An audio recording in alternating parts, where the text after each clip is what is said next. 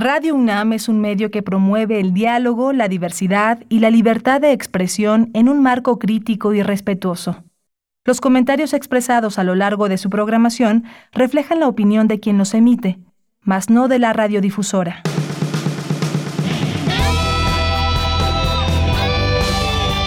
Prisma RU. Relatamos al mundo.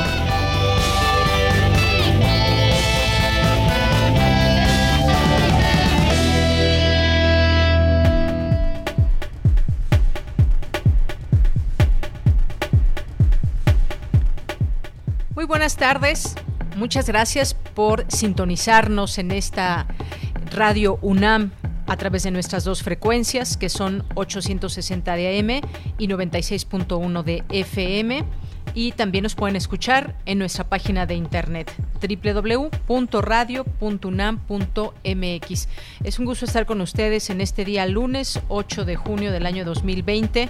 Tendremos hoy información sobre la muerte de Manuel Felgueres a los 93 años de edad. Este artista plástico, figura clave en el desarrollo del arte contemporáneo, cuya obra y legado han sido fundamentales para la renovación radical de la cultura.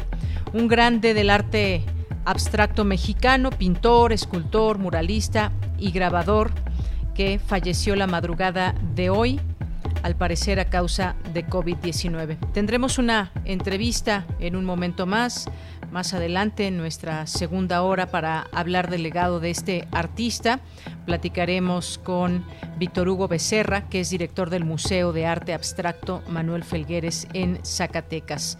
Bien, pues así iniciamos hoy, desafortunadamente, con esta mala noticia que se van sumando distintas personalidades eh, que han perdido la vida a causa del COVID-19. Bien, pues yo soy Deyanira Morán, les saludo con mucho gusto a nombre de todo el equipo que forma parte de Prisma RU. Envío saludos allá en nuestra cabina de Radio UNAM en Adolfo Prieto número 133 a Daniel Olivares, que está en la producción, a Denis Licea, que está en la asistencia, a Coco Montes en los controles técnicos, y gracias a todos ustedes que nos están sintonizando, y el equipo que también está trabajando desde casa y que hacen posible, eh, hacemos posible todos juntos llevar hasta ustedes este programa Prisma RU. Bien, pues además de lo de, Manuel Felgueres, que les tendremos esta información y para hablar de este legado, vamos a platicar también con William Lee Alardín, que es doctor en física en la Universidad de Wisconsin-Madison, en Estados Unidos. Y la UNAM, la Universidad de la Nación, responde 100 días de acción antivirus, un esfuerzo permanente en todos sus ámbitos. Vamos a platicar de este tema con él porque ha sido un trabajo constante el que hace nuestra universidad también eh, sobre el apoyo que se ha dado en estos momentos tan importantes de pandemia desde muchos ámbitos, desde todos los ámbitos de la UNAM. Así que platicaremos con él de este tema. Hoy es el Día Mundial de los Museos, un día muy importante que sírvase para la reflexión, para conocer cifras, para saber y reconocer siempre la importancia de los océanos, la contaminación de plástico que es una realidad y la sociedad, empresas, legisladores, gobiernos federales y locales, pues deben dar soluciones para frenar esta crisis y también relacionarlo, por supuesto, con este tema de los océanos y el COVID-19. Vamos a, tener también aquí en este espacio, y que es lunes, a Monserrat Muñoz, que nos va a platicar de las actividades virtuales de la sala Julián Carrillo. Tendremos también a Otto Cázares y su cartografía RU. Tendremos a Tamara Quiroz en Cultura, que nos deja una entrevista, nos tiene una entrevista con Isabel Toledo sobre el proyecto No hay futuro posible. Así que esto es parte de lo que tendremos el día de hoy aquí en Prisma RU. Y desde aquí relatamos al mundo.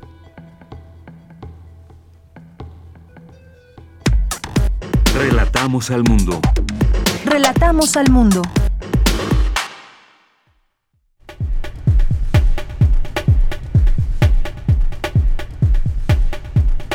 Lunes 8 de junio y en los temas universitarios, investigador expresa que en materia energética hay dos visiones confrontadas, la del Estado y la del sector privado.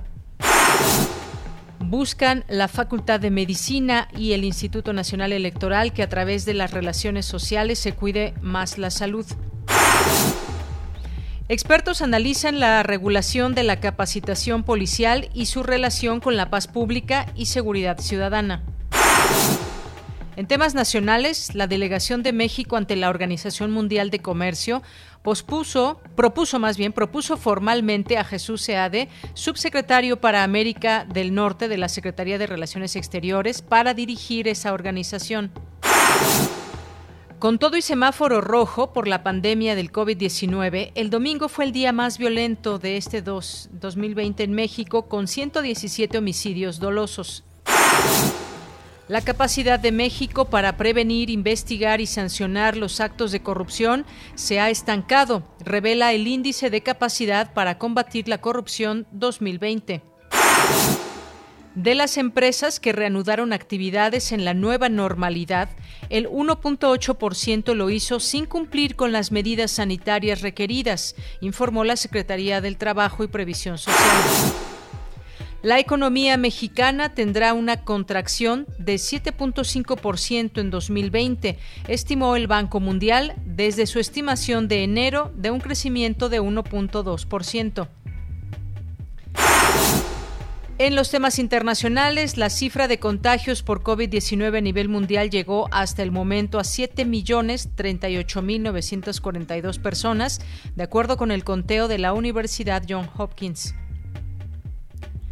Y en otra información, en más información internacional, la Fiscalía del Máximo Tribunal de España investiga si el rey emérito Juan Carlos recibió millones de dólares en sobornos de Arabia Saudí durante la construcción de la línea de ferrocarril de alta velocidad a cargo de un consorcio español.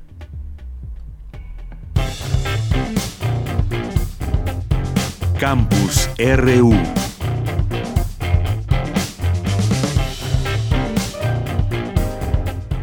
Nuestro, en nuestro campus universitario, luego de superar los 100 días de contingencia sanitaria, la Secretaría de Salud dio a conocer que en México 13.699 personas han perdido la vida a causa de esta enfermedad de la COVID-19, mientras que los casos confirmados ascendieron a 117.103.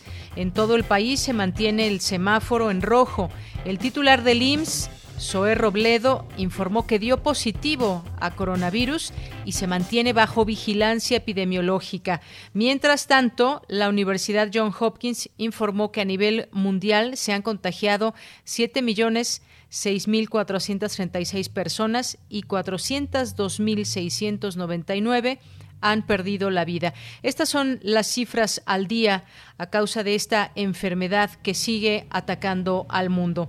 Y bien, ahora hago, hago un enlace con mi compañera Virginia Sánchez. En esta contingencia sanitaria, la Universidad Nacional Autónoma de México determinó llevar adelante medidas contundentes y efectivas en todos los ámbitos del conocimiento.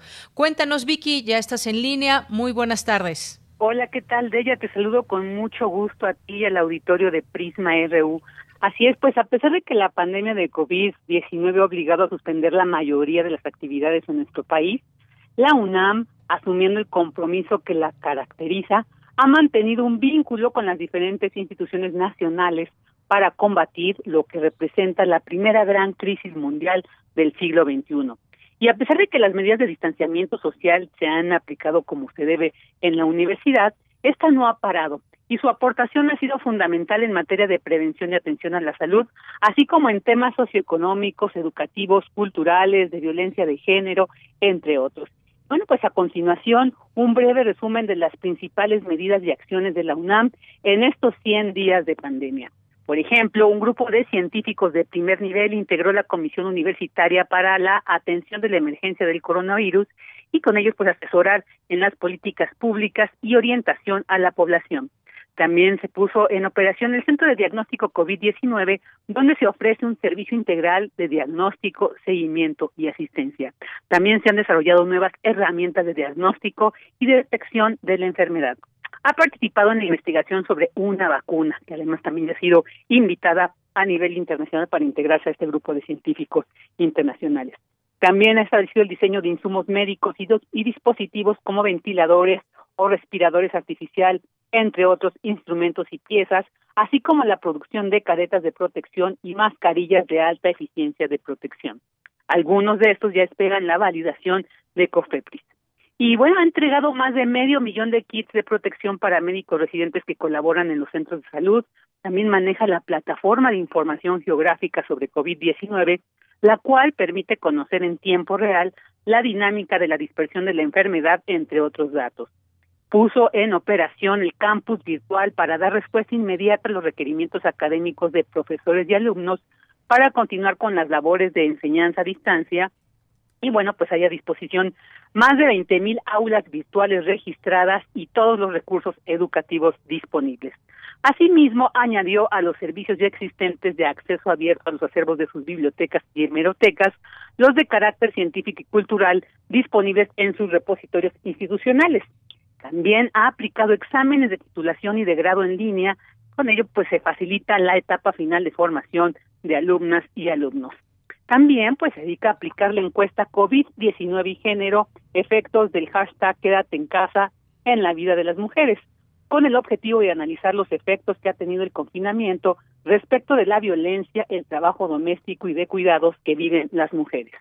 Ha efectuado múltiples ciclos de conferencias, seminarios y talleres y que aquí en Prisma RU pues les hemos compartido eh, muchos de estos eventos. También contribuyó en la guía bioética para asignación de recursos limitados de medicina crítica en situación de emergencia realizada por el Consejo de Salubridad General. Ha organizado y difundido actividades culturales donde se han abarcado los más diversos campos de expresión artística y de análisis. Un ejemplo de esto es el ALEP, Festival Internacional de Arte y Ciencia, donde expertos de la UNAM y del mundo reflexionaron a distancia sobre la crisis causada por la pandemia. Asimismo, sigue ofreciendo servicios a través de plataformas como descargacultural.unam.mx, culturaendirecto.unam.mx, grandesmaestros.unam.mx y libros.unam.mx, donde la institución también ofrece dos mil títulos en lectura gratuita. Bueno, es esto un breve resumen de lo mucho que la UNAM ha continuado haciendo dentro de este contexto de pandemia por COVID-19. Muy bien, Vicky, pues muchísimas gracias. Gracias por esta información. En un momento más también seguiremos conversando sobre este tema, porque es muy importante dar a conocer y saber que se sigue trabajando desde la universidad. Muchísimas gracias. Gracias a ti, Bella. Un abrazo y hasta mañana. Un abrazo, Vicky, hasta mañana. Y nos enlazamos ahora con Dulce García, también ya lista con su reporte. La Facultad de Medicina y el Instituto Nacional Electoral lanzaron la campaña La cultura cívica salva vidas y fortalece la democracia. ¿Qué tal, Dulce? ¿Cómo estás? Muy buenas tardes. Así es, Deyanira. Muy buenas tardes a ti al auditorio. La Facultad de Medicina de la UNAM y el Instituto Nacional Electoral lanzaron la campaña de información La cultura cívica salva vidas y fortalece la democracia esto con la intención de ofrecer información cierta, clara, útil y oportuna que permita a la población tomar decisiones en torno a la convivencia y el cuidado de su salud en el contexto de contingencia que actualmente estamos viviendo.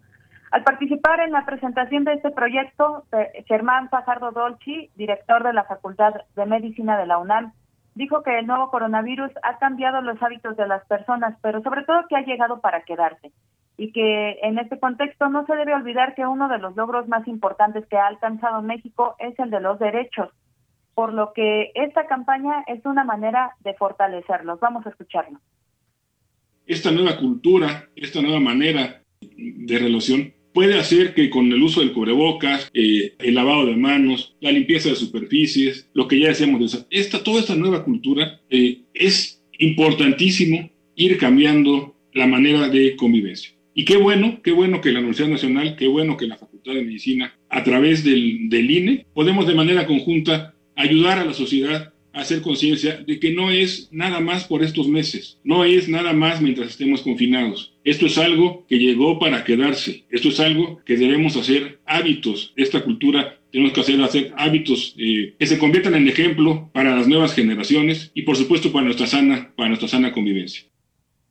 Y bueno, por su parte, Lorenzo Córdoba, consejero presidente del INE, señaló que esta campaña busca enfatizar los mensajes, ideas y conceptos centrales en el contexto de emergencia sanitaria, pero que se busca sobre todo un vínculo entre el cuidado de la salud y la cultura cívica. Vamos a escuchar sus palabras.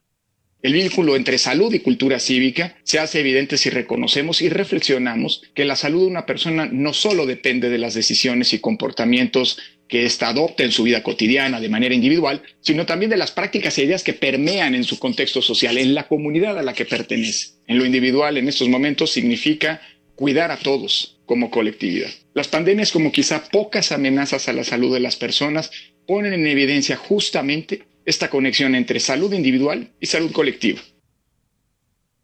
Y bueno, esta campaña consiste en la difusión de recomendaciones de cuidado personal y social con base en evidencia científica para que la sociedad se proteja entre sí en esta pandemia por COVID-19. Los mensajes se, darán a conocer en las páginas de estas instituciones o bien en las redes sociales de estas mismas. Este es el reporte de ya. Ahora la cultura cívica salva vidas y fortalece la democracia y esta eh, combinación, este trabajo conjunto entre la Facultad de Medicina y el INE. Muchas gracias, Dulce. Gracias a ti, muy buenas tardes. Muy buenas tardes, Dulce García. Nos enlazamos ahora con Cindy Pérez Ramírez. El Instituto Nacional de Ciencias Penales organizó la mesa de análisis virtual El uso de la fuerza, discriminación y capacitación policial. ¿Qué tal, Cindy? Muy buenas tardes. Adelante. Deyanira, muy buenas tardes. Así bien como dices, la mesa de análisis virtual organizada por el Instituto Nacional de Ciencias Penales, el uso de la fuerza, discriminación y capacitación policial.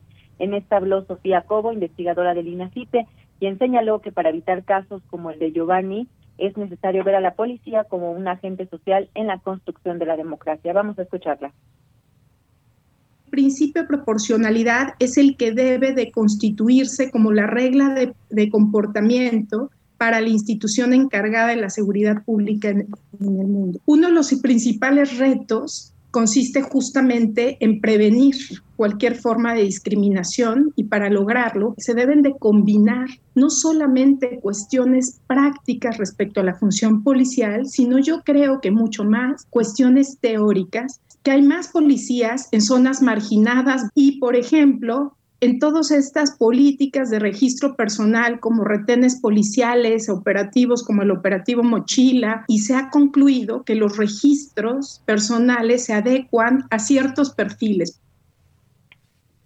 En tanto, Maneli Castilla, excomisionado de la Policía Federal de México, refirió que la presencia cotidiana del Estado es la policía y que en contextos donde existe enojo social y crisis, el único referente que tienen es este agente de la seguridad. Aquí sus palabras. Me parece que la policía, eh, así en mayúsculas, cumple un rol fundamental todos los días. Solamente de una instancia, hoy desaparecida, la Policía Federal, cada semana se tenían documentadas más de 40 mil acciones de todo tipo, desde patrullajes, eh, cateos, cumplimiento de orden de aprehensión, etcétera. El enojo justificado, por supuesto, eh, genera encono y división histórica con la policía a nivel institucional, cuando lo que tendríamos que diferenciar son actos aislados de seres humanos que están desobedeciendo el rol Deyanira, cabe remarcar que Amnistía Internacional México expresó su preocupación por la actuación de las fuerzas de seguridad del Estado de Jalisco durante las manifestaciones de los días 4 y 5 de junio, en las que se ha exigido justicia por la muerte de Giovanni López, pues tuvo conocimiento de que durante casi 24 horas se desconoció el paradero de al menos 18 personas que fueron presuntamente detenidas por policías ministeriales en las inmediaciones de la Fiscalía General de Justicia del Estado de Jalisco. Este es el reporte. Muy bien, pues Cindy, muchísimas gracias por esta información. Muy buenas tardes. Muy buenas tardes. Bueno, pues ahí está información importante que justamente cuando leía yo el título de esta de esta nota, pues nos viene rápido a la mente este tema del uso de la fuerza, discriminación y capacitación eh, policial allá en, en Jalisco y es algo que pues debemos de, de tener muy en cuenta porque, pues miren, ahí están los datos y fue muy fuerte saber que había desaparecidos de esta, a raíz de esta marcha en Jalisco. Eh, hubo esta información. Eh, y luego también el propio gobernador Enrique Alfaro se disculpó por estas desapariciones ilegales en protesta por el caso de Giovanni de Giovanni López. El gobernador tuvo que pues dar la cara el sábado pasado, luego de las protestas del viernes en los alrededores de la Fiscalía de Jalisco. Y pues eh, jóvenes que acudían de forma pacífica a manifestarse en un reclamo, aunque bueno, a una parte también eh, ahí se le vio eh, rompiendo o intentando entrar por la fuerza en una de las puertas principales, pero un reclamo que ellos pues tuvieron con respecto a la muerte de Giovanni López.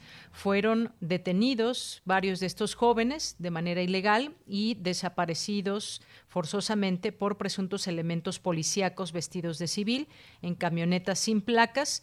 El mandatario se disculpó por lo ocurrido y prometió investigar hasta dar con esas personas que, pues bueno, da la impresión un poco extraña de todo esto, porque él tendría que estar bien informado al respecto de ese tema. Aparecen los jóvenes, pero aparecen también eh, golpeados. Esto hay que señalarlo.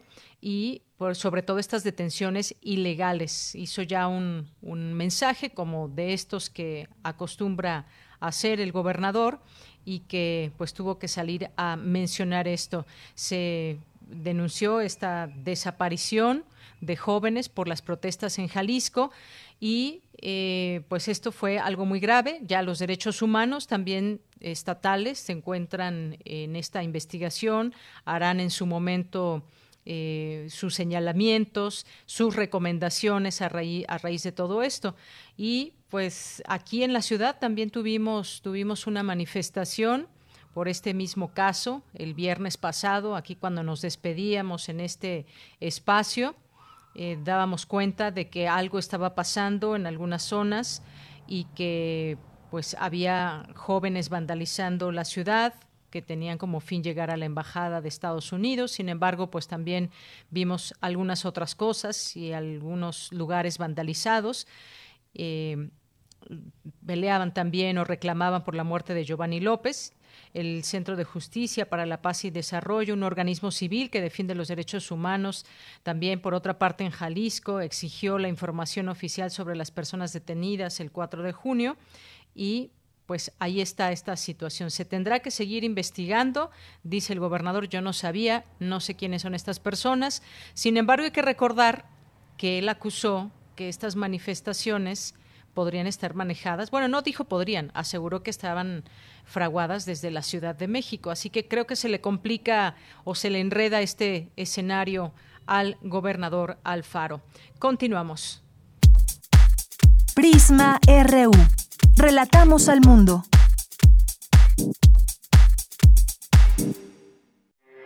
Porque tu opinión es importante, síguenos en nuestras redes sociales, en Facebook como Prisma RU y en Twitter como arroba PrismaRU. Bien, es la una de la tarde con 26 minutos. Continuamos. Hoy es el Día Mundial de los Océanos y queremos platicar sobre este tema con Esteban García Peña, que es biólogo, tiene una maestría en ecología y ciencias ambientales, es director de la campaña de plásticos de Oceana México, organización internacional dedicada exclusivamente en la protección de los océanos. ¿Qué tal, Esteban? Un gusto saludarle. Muy buenas tardes. Hola, este, Deyanira, mucho gusto conocerte, mucho gusto saludarte a ti y a tu auditorio. Estamos al órdenes. Muchas gracias. Pues yo quisiera en este día que hagamos, además de reflexiones, conocer un poco también, pues la situación que guarda eh, los océanos en este momento. Incluso también lo podríamos, lo podríamos eh, hablar desde el punto de vista de lo que está pasando con el coronavirus, pero sin duda es un momento importante para el mundo muchas actividades se dejaron de hacer y se hablaba de que mucha flora, fauna regresaba a sus sitios, pero ¿qué pasa con los océanos? Me gustaría que nos, nos platicara un poco, Esteban. Muy bien, pues bueno, e, efectivamente, de Yanira, el día de hoy, 8 de junio, como todos los 8 de junio, se celebra el Día Mundial de los Océanos. Y es un día en el que en el que recordamos la importancia, la relevancia del océano, lo que el océano, lo que el océano nos da para nuestra propia sobrevivencia. En el océano tenemos eh, prácticamente los recursos básicos para vivir, el 80% del oxígeno, el agua que, que, viene, que se evapora y que viaja en, las nubes y que llueve, este, eh, peces, energéticos, energía renovable, muchos recursos, pero el océano sufre la contaminación, sufre la destrucción de los hábitats, sufre, eh, pues ahora sí que el impacto de intereses muy, muy diferentes a los de la conservación. Y con conservación no queremos ser este conservacionistas a ultranza que no se hagan nada, al contrario, del océano tenemos recursos económicos, del océano tenemos pesca, tenemos turismo, tenemos, tenemos muchos elementos que nos permiten también el desarrollo de la sociedad, el desarrollo económico. Y este día precisamente eh, queremos acudir y agradecemos nuevamente a ti, a tu auditorio, este, una contaminación plástica sin precedentes. Y cuando decimos sin precedentes es porque en los últimos 50 años a nivel mundial se han arrojado más de 10, fíjate nada más la cifra, más de 10 mil millones de toneladas métricas de plásticos de un solo uso necesarios. Esos plásticos que usamos una vez y tiramos, de esos plásticos. Bajo esta tendencia y sin que exista políticas públicas que garanticen la reducción de esos plásticos, para el 2050 tendremos el doble. ¿Qué quiere decir el doble? Si el día de hoy sí, tenemos este más o menos un plástico, perdón, un kilo de plástico por cada tres eh, kilos de peces o de mariscos, en 2050 podría ser el doble. O sea, podría haber más plásticos que peces en el agua. Por eso, el día de hoy, 8 de junio, Día Mundial del Medio Ambiente, queremos eh, invitar a las y los legisladores, particularmente a, a las senadoras y senadores miembros miembros del, de la Comisión de Medio Ambiente, Recursos Naturales y Cambio Climático en el Senado, lo mismo que su homóloga, que, que su homóloga en diputados, a tener una visión de Estado y a legislar por el bien de la nación, a legislar porque el océano no tenga más plásticos.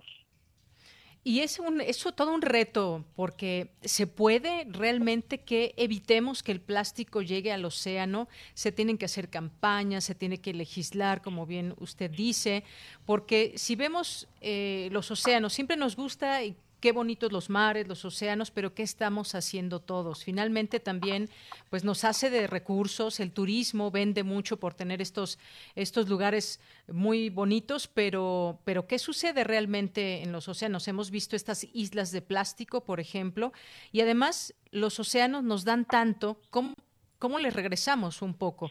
El aire que respiramos, los alimentos que comemos, cuántos alimentos se extraen del océano. Son muchas cosas, Esteban.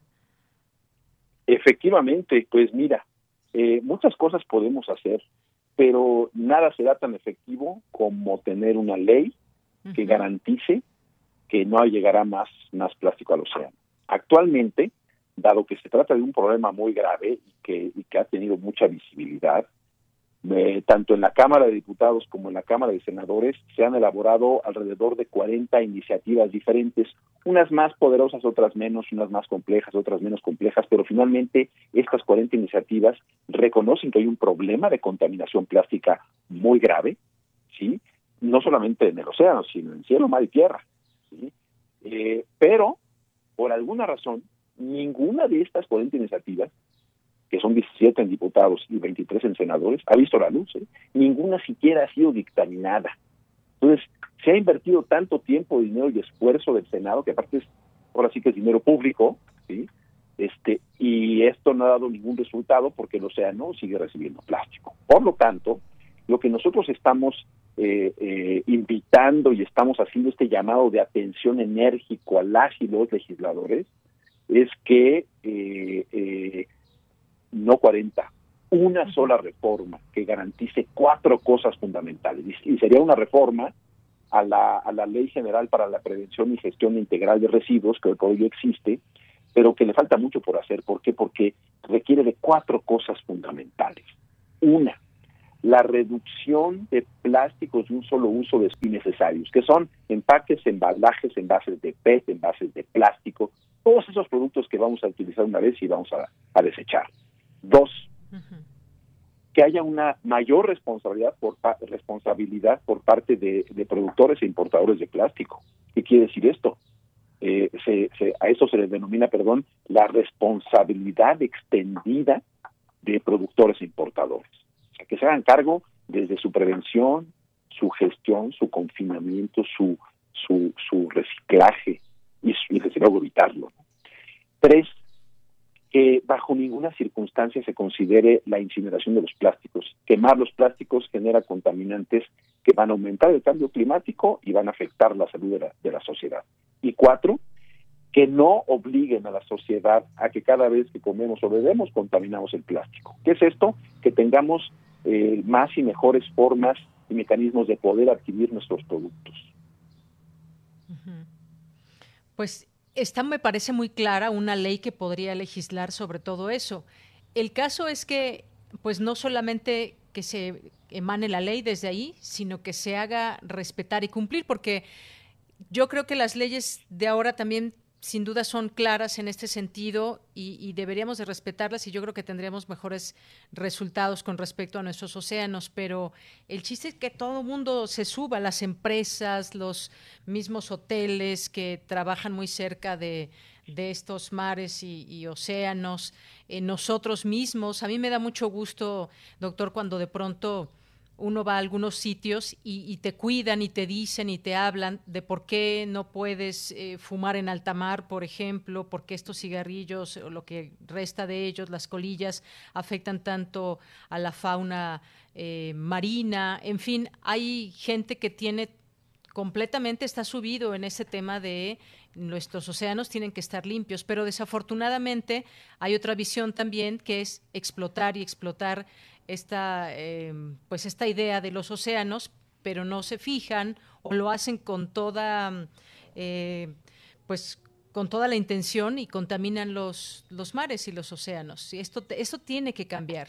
Mira, yo, yo, yo más bien diría, o sea, yo no, yo no estaría tan seguro de que la gente tiene la mala intención, simplemente no, no lo sabe o no lo entiende o no le interesa pero nadie nadie contamina, digamos, bueno, esperaría que no, si, y, si, y si alguien contamina de manera intencional, pues debería haber alguna pena mucho mayor para ellos o ellas.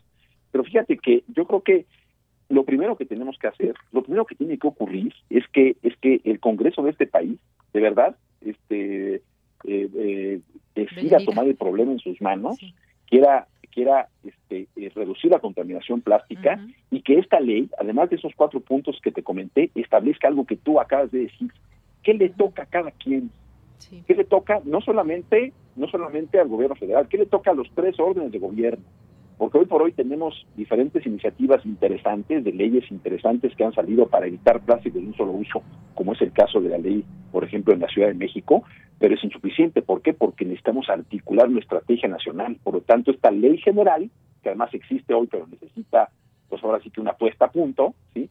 tendría que, que, que decir qué le corresponde a los tres órdenes de gobierno, pero también qué le corresponde y cómo a la industria y desde luego a la sociedad. Hoy por hoy, lo que se hace, lo poco que se hace, se hace a iniciativa de unos cuantos, la mayoría pues no no no importa finalmente disponen de la basura en el bote o en la calle o en donde sea y eso es lo que nos tiene inundados de plásticos. Por eso eh, el primer paso que se tiene que dar sí es una ley que garantice esta reducción de plásticos de un solo uso sí y luego ya vamos al, al, al paso dos que es la procuración de justicia que, que hemos visto en muchos casos que en este país se requiere para, para, muchas, para muchas cosas, ¿no? Y otra cosa muy importante es también recordarle al gobierno federal, no solamente al Congreso, el Congreso ahorita es el, principal responsable de que haya menos plásticos en el océano, ¿sí? O el principal responsable de que haya más, ¿sí? Eh, en, sus manos queda que haya menos plásticos, pero también el gobierno federal un poco se ha sacudido esta responsabilidad, no, no en este gobierno, desde hace mucho, porque aparentemente los plásticos este, desechables o los plásticos que se desechan son residuos municipales y no del todo, porque los plásticos tienen dos características que las hacen atribución del gobierno federal muy claramente. Una, son residuos de manejo especial, o sea, requieren de un manejo especial porque son de difícil manejo. Y dos, se trata también de residuos peligrosos, tanto en su elaboración, que la, la elaboración de los etilenos es altamente contaminante, como su disposición, ¿sí? Hay sustancias que pueden estarse liberando y hay eh, y esos residuos están contaminando el océano y eso ya lo convierte en un residuo peligroso. Por lo tanto, no dejen todo en manos de los municipios. También la federación tendría que estar tomando cartas en el asunto para hacerse cargo de los residuos plásticos como autoridad. Y desde luego, y desde luego la industria que eh, pues más allá de ver las consecuencias de su propia producción, pues ellos venden dinero, ellos ven vender y vender y vender este, bebidas, lo cual es parte del desarrollo económico de todo país, pero que ese desarrollo económico no genere pasivos ambientales. imagínate, estamos estamos aventándole este, basura y basura plástica, en este caso al océano, a nuestra principal fuente de, fuente de bienestar, a nuestra principal fuente de vida, que es el océano. Así es. Bueno, pues todo esto es parte de lo que debemos de saber. saber. Eh, de verdad, yo, yo también creo que no, que no eh, quisiera pensar que hay gente que no deliberadamente contamina los océanos, pero de pronto cuando uno camina en alguna playa y se da cuenta de todos estos desechos de dejar las latas, de dejar los plásticos del refresco, de lo que se tome, las colillas, ahí ya no, no entiendo por qué la gente lo, lo hace cuando sabe que eso se puede ir con el oleaje hacia el mar, pero trabajemos todos juntos, hay que tener esperanzas, pero sobre todo hay que hacer esas acciones y cada quien lo que le toca, doctor. Muchísimas gracias por estar con nosotros. No, y bueno, y este déjame aprovechar un minutito más para decir que este para para digamos seguir también inspirando no solamente con este mural a las y los senadores y a las y los diputados, sino a toda la ciudadanía, los los invitamos ya que puedan salir con más seguridad a verlo, pero también a que nos, nos visiten en nuestras redes sociales, eh, en, tanto en Twitter, Facebook como en Instagram salimos como Oceana México, ahí encontrarán más información sobre esta campaña de plásticos que hoy arrancamos, encontrarán más videos con más, con más información y desde luego invitaciones para que se sumen, los invitamos a también a que se sumen en nuestras redes sociales con el hashtag no eres tú, es el plástico y con el hashtag Océanos sin plásticos. Muy bien. Ahí las redes sociales, Oceana México, para ser parte de todo esto, informarnos también a través de estas redes. Muchísimas gracias, maestro Esteban. A usted, que le vaya muy bien. Mucho gusto conocerlo. Igualmente, hasta luego. Fue el maestro Esteban García Peña, eh, biólogo con una maestría en ecología y ciencias ambientales, director de la campaña de plásticos de Oceana México. Yo creo que informándonos y si sabemos lo mal que le hace el plástico a los océanos y hasta dónde puede llegar esto, podemos tomar conciencia. Vamos a continuar. Relatamos al mundo. Relatamos al mundo. Tu opinión es muy importante. Escríbenos al correo electrónico prisma.radiounam@gmail.com.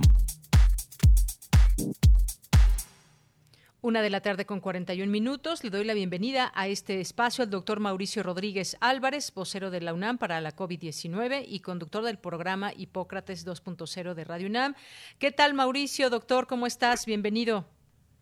Hola, Deyanira, ¿cómo estás? Muchísimas gracias por invitarme. Saludos a todos. pues muchas gracias. Gracias por estar con nosotros.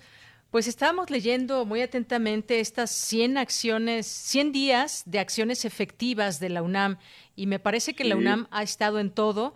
Eso nos llena de mucho orgullo y creo que todos formamos parte de esta red de todo lo que está haciendo la UNAM. Pero platícame, pues tú cómo has visto todas estas acciones y qué acciones destacarías. Pues mira, justamente la, la universidad no se detiene, ¿no? Creo que por ahí era la, la idea de, pues, de ilustrar propiamente cómo se han hecho muchas actividades en diferentes ámbitos para pues para combatir, para responder. Y eso incluye pues, cosas de desde diagnóstico de laboratorio hasta estudios de pues de las ciencias sociales, de asuntos jurídicos y bioéticos, eh, y una pues una intervención propiamente hacia la comunidad de la universidad y hacia la sociedad, ¿no? Como que ahí ha habido una doble tarea que pues que la universidad la ha hecho muy bien, más allá de la pues de, de las formalidades o no, ha habido una pues un avance importantísimo y un, una generación de muchísimo material eh, que pues que está disponible y que ha servido. Creo que también eso es bien importante, ¿no? Ha sido mucha información que ha servido. Así es, esta pandemia causada por este virus SARS-CoV-2 ha motivado que los universitarios adopten estas medidas de distanciamiento social pero seguir trabajando. Y estas medidas contundentes pues han estado en todos los ámbitos del conocimiento. Se han sumado estrategias específicas para contribuir a conocer y entender la dinámica de esta inédita pandemia, creo que el conocimiento ha seguido durante estos meses, estos ya también 100 días, eh, de muchas actividades que nos han permitido también como universitarios, pero también sumar a la población en general a que se sume a estas acciones, a entender el tema, en dónde estamos parados, para de ahí generar esas acciones colectivas que mucho hacen para este país, doctor. Sin duda, ah, se ha redimensionado la importancia del conocimiento científico y, no nada más el conocimiento científico generado en, los laboratorios, en las aulas, en los trabajos, en las tesis, sino el conocimiento científico que se comunica y que tiene utilidad para la sociedad. Ahí ustedes han jugado un papel fundamental para comunicar y, y hacer llegar esto que se ha ido construyendo como discurso científico en acciones concretas y prácticas para la población, que, que, yo creo que cuando menos quiero pensar en que sí ha tenido un impacto importantísimo, eh, tratar de ayudar a la gente con cosas prácticas de cómo sí se contagia, cómo no se contagia, cómo puede administrar el riesgo, eh, en dónde hay que poner especial atención, en qué momento estamos, qué sigue, qué, de dónde venimos, a dónde vamos. Creo que el, la universidad ha refrendado ese pues ese compromiso con el saber aplicado, ¿no? Creo que esa es una una gran lección de la pues, de, la situación en lo que llevamos y lo que viene. Esperemos que pues los siguientes 100 días sean igual de, de ciencia y de y de saber, ¿no? Claro, y yo quiero destacar algunas, algunas cosas, doctor Mauricio, de lo que se ha hecho en estos 100 días. Y, por ejemplo, no podemos dejar de mencionar esta comisión universitaria para la atención de la emergencia del coronavirus, porque la conforman grupos de científicos de primer nivel dedicado justamente a asesorar a las políticas públicas y orientar a la sociedad, en primer lugar. Y luego está este, eh, el Centro de Diagnóstico COVID-19, que se ha puesto a disposición, primero fue para la comunidad universitaria, después al público en general, y además está también participando en... Eh, y trabaja con determinación y talento en la obtención de una vacuna. Esto es muy importante también.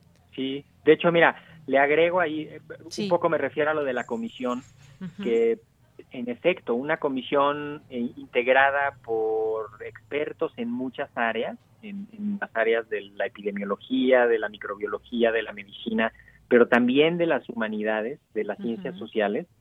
Eh, y es una comisión pues a la que han eh, acompañado varios expertos de otros lados y, digamos ha sido un trabajo muy rico, muy nutrido, que ha ayudado, como dices, a la universidad y a la sociedad, y a la, incluso al, gobierno federal y a estados, ¿eh? a, gobiernos de los estados, para tomar decisiones y tener ahí manejo de la, de la información en sus epidemias. Lo del diagnóstico es muy importante porque fue, pues sin duda, la primera institución no laboratorio clínico específico que tuvo eh, la prueba disponible.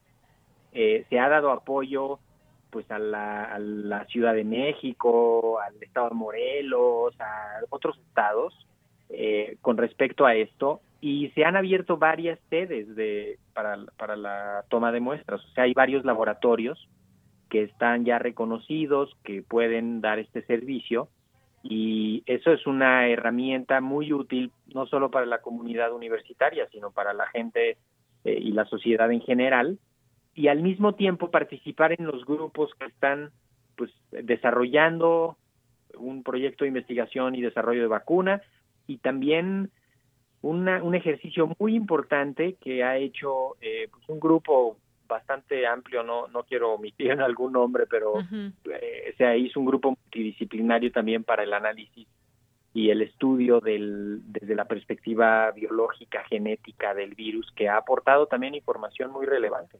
O sea, sí hay, hay mucho, los, los atlas de riesgos municipales, urbanos, eh, se generó hace poquito, la, hace casi un par de semanas, un documento muy importante del Instituto de Investigaciones Sociales sobre hacinamiento, condiciones de vida en, el, en, la cuarentena y en las zonas urbanas y periurbanas de varias, de varias ciudades en el país. O sea, mucha información que, que ha servido y que puede, que puede seguir sirviendo.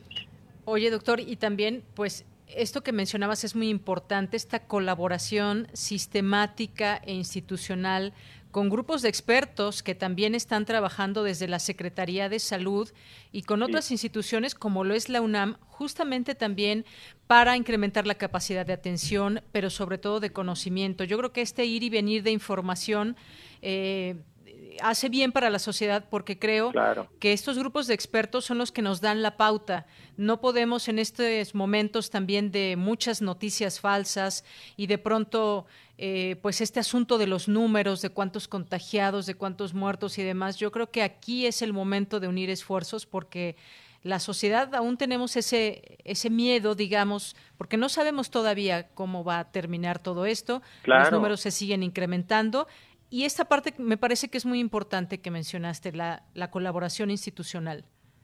Sí, y, proporcionar información útil para la toma de decisiones. Creo que eso es fundamental. También la universidad ha sido crítica y los expertos han sido críticos también eh, en salir a decir, oigan, hay que apuntalar esto, hay que tener cuidado con esto, vemos que está pasando esto y, y que se pueden hacer ajustes sobre la marcha que, también pues es un diálogo entre pues entre grupos técnicos a veces y, entre pues entre todos los actores. No olvidemos que la universidad tiene un lugar en el Consejo de Salubridad General y en muchos grupos de expertos ya de, de niveles muy técnicos en los que ahí hay gente de la universidad participando.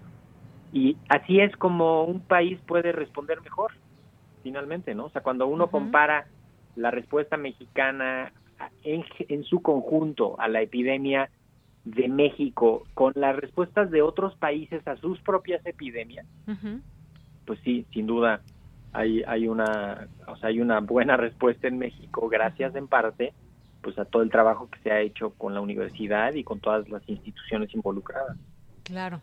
Voy a mencionar también algunos otros puntos de todas estas acciones que se han hecho, doctor, para dar a conocer y recordar, porque de todo esto me parece que ya hemos hablado también en estos espacios. Está la producción de caretas de protección y mascarillas de alta eficiencia. Está también eh, eh, los esfuerzos de transporte de las muestras biológicas del virus, opera el Centro Citibanamex. Sí, sí, sí. Te interrumpo ahí, fíjate, el, cuando toman una muestra con el hisopo, de hecho, hisopos, ¿no? Hicieron hisopos, el Instituto de Ingeniería y la Facultad de Ingeniería y el Instituto de Química y varios, ¿no? La, el transporte de esos hisopos tiene que hacerse en un medio de transporte especial, no, no en un camión especial, sino en un tubito con un liquidito especial. Ese están produciéndole a la Ciudad de México, al INDRE, a varios, una cantidad de material de eso increíble, gracias a lo cual se han podido hacer muchísimos diagnósticos. lo pues del centro City Banamex también. Sí, sí, sí, ahí estuvo presente la UNAM desde Exacto, el inicio. está lo está está a cargo de la Facultad de Medicina. O sea, lo está toda la parte técnica médica la está haciendo la Facultad de Medicina, el mucho asesoramiento de, de varios grupos también participando. Sí. Y, mira, también, por ejemplo, se ha entregado más de medio millón de kits de protección para los médicos residentes que colaboran en los centros de salud. Esa es otra también de las acciones. Eh, se puso en marcha la estrategia Mi Salud también es mental, que es todo el tema psicológico también y que se pone a, disposición también para la gente. un call center de la Facultad de Psicología un call center de la Facultad de Medicina para atención médica. Este, este esfuerzo de la Facultad de Psicología, increíble, ¿eh? O sea, tienen un equipo que siempre tiene servicio telefónico y en situación de crisis hacen que ese grupo crezca y entonces dan muchísima atención a todo público, ¿eh? eso no es, no es reservado a la comunidad, ni, lo de la Facultad de Medicina tampoco, o sea, son ah, pues, servicios a la comunidad en general. Totalmente. Hoy está esta plataforma de información geográfica sobre COVID-19 que incluye información estadística de todo el país y genera un índice de vulnerabilidad por entidad federativa, municipio y zonas metropolitanas. Todo este trabajo de plataformas también me parece muy, muy importante. Está también en la elaboración de una guía jurídica informativa por afectaciones derivadas de la emergencia sanitaria. Está un observatorio jurídico de la pandemia. Eh, se ofrece atención expedita a mujeres y diversidades genéricas eh, de la comunidad universitaria que padezca desigualdad o violencia o ambas. Eh, es decir, hay muchas cosas que están en marcha y que no, esto no para. Sí, totalmente. Y, y justamente si algunos grupos van viendo algún tema que hay que ir apuntalando, lo desarrollan y, lo y lo van incluyendo, ¿no? El, son se generan materiales, se generan documentos técnicos y pues, definitivamente ese es el papel de la Universidad Nacional. Creo que eso es eso es importantísimo. O sea, es eh, tiene que aportarle a la sociedad lo que lo que sea. No esperemos una réplica de muchos de estos esfuerzos en, en las universidades de los estados, ahí proporcionalmente, ¿no? Con sus con sus estados, pero sí, para eso para eso tiene que servir el saber. Claro, hay muchas acciones, ya se pueden consultar. A mí me gustaría también, pues, que la gente que nos esté escuchando, pues, vea todo lo que ofrece eh, la UNAM. No hemos parado aquí en conferencias, seminarios y talleres traerles las invitaciones a través de a través de este programa, de a través de Radio UNAM. Eh, hay muchas cosas. Los, la cultura no se ha quedado atrás. El Alef, el festival, por supuesto. la fiesta del libro y la rosa. Increíbles. El, La fiesta del libro y la rosa. El festivales que están haciendo en línea. Materiales que hay a disposición, cursos, diplomados. sí, la revista no nos podemos aburrir. Universidad Nacional también está generando contenidos valiosísimos. No se detiene. Universum tiene eh, un par, digo, la Dirección General de Divulgación de la Ciencia tiene, y ahí en Universum, un par de cosas en Internet súper útiles para todos, ¿no? Experimentos en línea, videos explicativos, preguntas y respuestas. TV UNAM ha hecho, no sé cuántos programas específicos para atender dudas. Directamente bueno la misma programación de nuestra casa que es Radio UNAM pues también no por supuesto.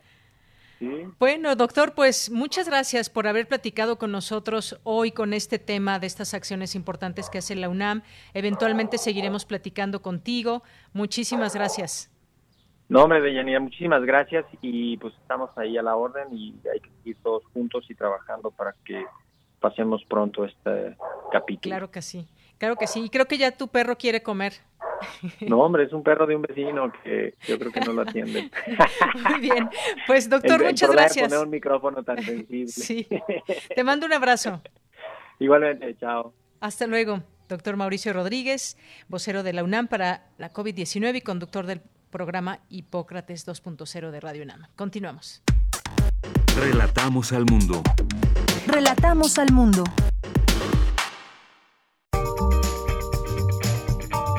Sala Julián Carrillo presenta.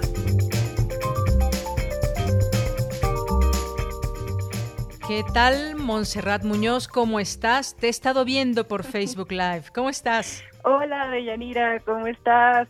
Saludos a ti en tu casita, a todo el equipo de Prisma RU, a quienes trabajan presencialmente en Adolfo Prieto número 133, a quienes están trabajando también desde casa, con todo lo que pasa en el mundo, no dejo de pensar que una máquina de escribir teclea a toda velocidad la historia de nuestro presente. Es, sin embargo, pues muy destacable la labor que todos hacemos, en especial pues los artistas, para seguir en nuestra labor, fomentando el arte y la cultura. Por ejemplo, quisiera apuntar los temas de teatro. Ahora muchos eh, actores y actrices están planteando piezas desde su propia casa, florece la videodanza, por ejemplo, y las discusiones sobre películas en los cineclubs pues siguen dando mucha vida al cine a pesar de que estemos en este propio confinamiento.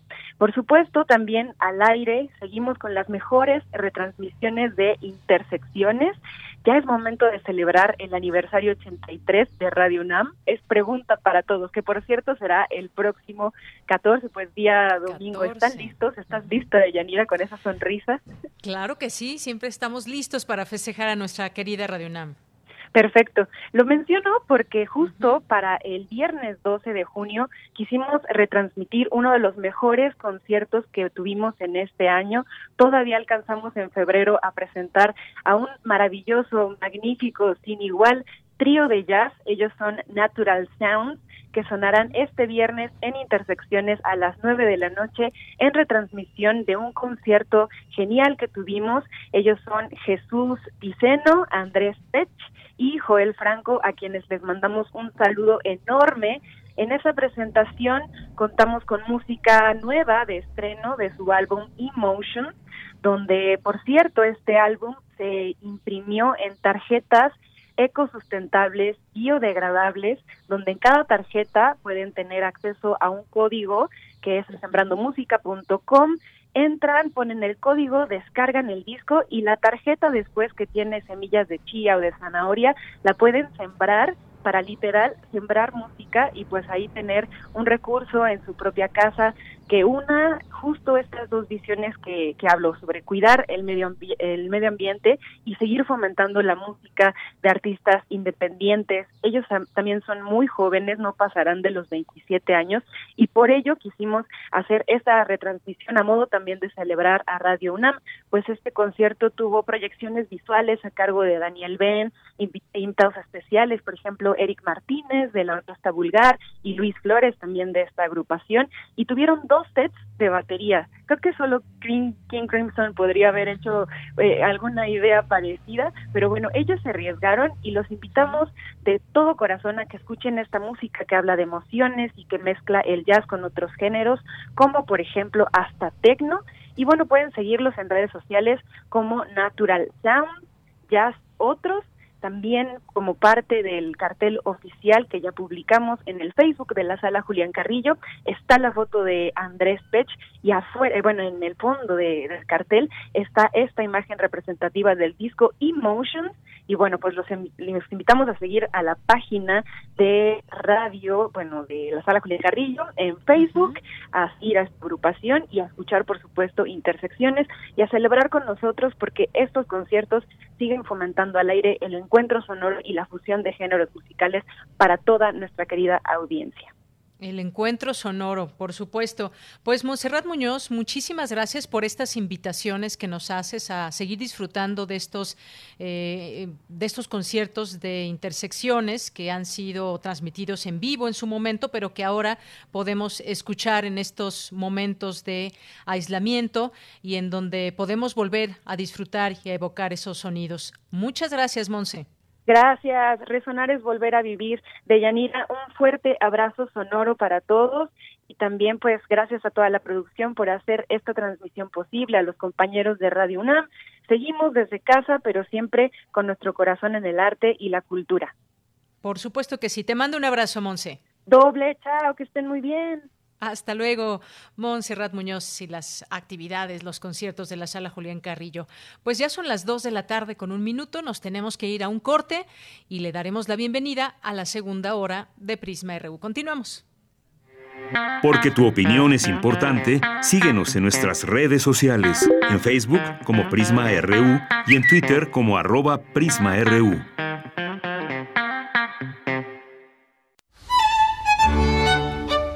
En la imaginación surgen las notas que quedan escritas para siempre en una partitura.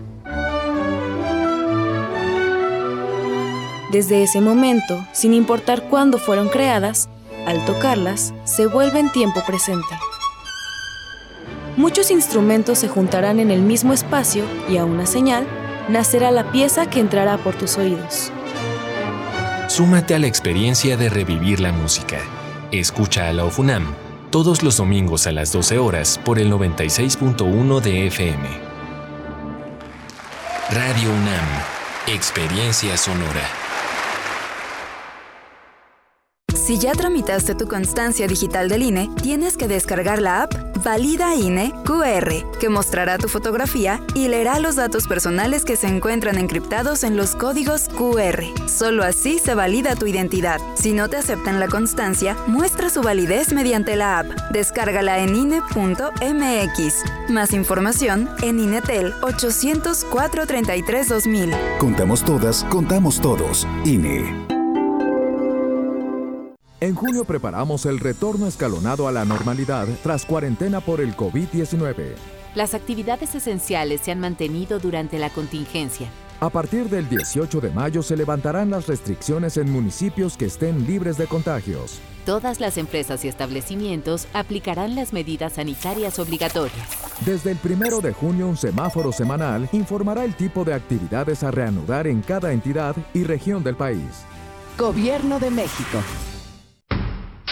El rito comienza en el escenario. Los sonidos emergen, deambulan por el recinto, se cuelan en los oídos y estremecen los sentidos.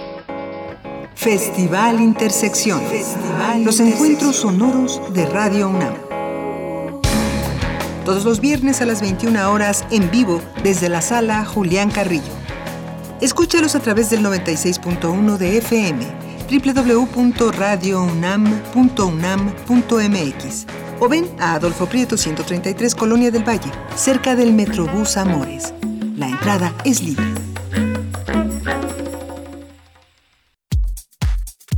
Tu opinión es muy importante. Escríbenos al correo electrónico prisma.radiounam@gmail.com. Bien, pues estamos ya de regreso aquí en Prisma RU. Muchas gracias por continuar con nosotros a través de estas frecuencias 860 de AM, 96.1 de FM y en www.radio.unam.mx.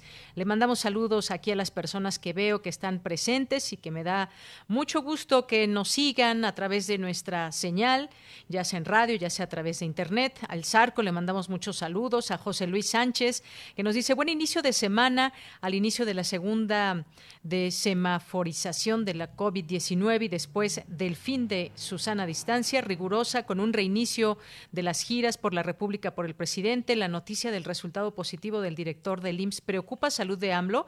Pues yo creo que sí, José Luis, porque ha estado en contacto con su gabinete y entre ellos ha estado con Zoe Robledo del IMSS. Se ha escapado el presidente, tiene que cuidarse mucho y esas giras, pues bueno, es su decisión, pero ojalá que se cuide mucho y nos sigamos cuidando todos. Pero aquí la idea es que sigamos en casa hasta este momento. Nuestro semáforo está en rojo, rojo, que significa que debemos de seguir con medidas todavía muy específicas y a veces extremar cuidados para no contagiarnos ni contagiar a, a los demás, los que ya sepan que tienen este virus. Mauricio Flores, le mandamos muchos saludos a Sergio Sánchez. También nos dice aquí Mauricio Flores, enhorabuena por una universidad al servicio de la sociedad que le dio origen. Gracias. Eh, Mauricio, César Soto nos dice en México y otros países la empresa Coca-Cola aplica la recolección de botellas y envía a planta de reciclado para otros artículos. Idiosincrasia, carencia de cultura y actitud del consumidor. Gracias, Manuel. Muchos saludos. Esteban Rodríguez, José Luis León, Aarón G. Escobedo, Jean-François, Carlos Oropa Álvarez. Eh, también por aquí a Manu Lázar. Le mandamos saludos. Eh, también aquí, uy, poros enlaces en vivos, dice el Zarco. Sí, se nota cuando es en vivo, ¿verdad? A mí me gusta mucho. Guerrero también por aquí presente. Eh, está por aquí también eh, Guerrero que nos dice ya en sintonía, excelente semana. Estela P. Molatore, la cartografía de hoy de Otto, pequeña teoría del cubrebocas, el velo y los labios. Su cartografía telefónica de hoy en un momento más. También tendremos, tenemos aquí a Abimael Hernández. Le mandamos muchos, muchos saludos y que te sigas recuperando. Um, Assistant Regional Manager Mau Bastien, también Violeta Edith. Gracias a Diogenito, a nuestros amigos de Cultura UNAM, Ángel Cruz, siempre presente, Jorge Fra, eh, Claude LH, eh, a Mario Ficacci, a todas las personas, a mí, a nuestros, a nuestros amigos, quise decir, a nuestros amigos de, de Universo de Letras también. Muchísimas gracias. Y a todos los que se van sumando, aquí los leemos con tanto y tanto gusto. A la doctora también eh, de Resiliencia, ah, se me fue aquí el nombre, a ver, Gavipterix también nos manda saludos. Eh, y bueno, pues a todas las personas que se vayan sumando, Aquí les leemos a todos. Muchísimas, muchísimas gracias. Pues vamos a continuar con la información. Ahora es con mi compañera Cristina Godínez. El Instituto de Investigaciones Sociales se realiza el conversatorio virtual Las lecciones de la pandemia, el papel de las energías renovables en México. Adelante, Cristina. Buenas tardes, Deyanira. Un saludo para ti y para el auditorio de Prisma RU. El Instituto de Investigaciones Sociales organizó el conversatorio Las lecciones de la pandemia, el papel de las energías renovables en México.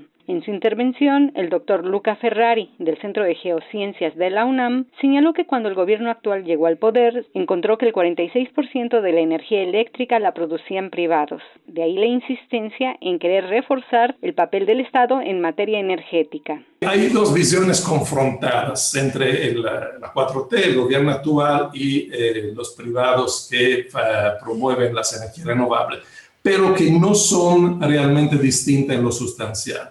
Yo veo una lucha entre un capitalismo fósil con rectoría del Estado, el actual gobierno, y la visión em-, empresarial del capitalismo verde. O sea, no es que los privados, eh, las empresas nacionales extranjeras invirtieron en la infraestructura de la renovable por amor al ambiente o por la seguridad energética. De hecho, invirtieron en mucho también en la generación de gas natural, que está importado, que no es ni limpio y tampoco es nacional.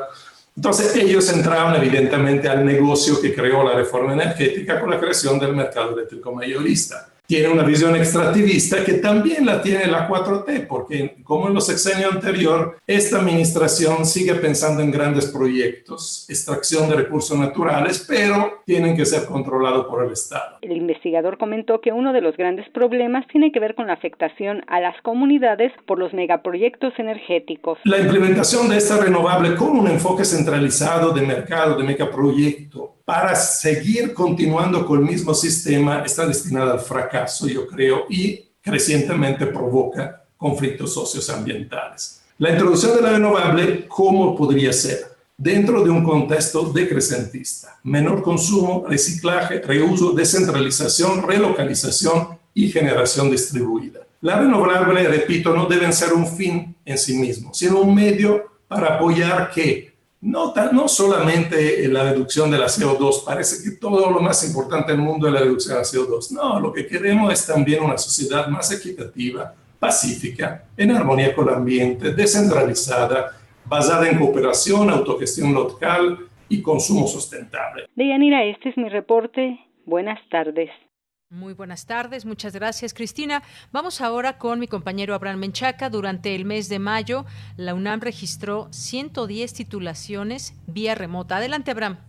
Deyanira, buenas tardes. Un saludo a los amigos de Prisma RU.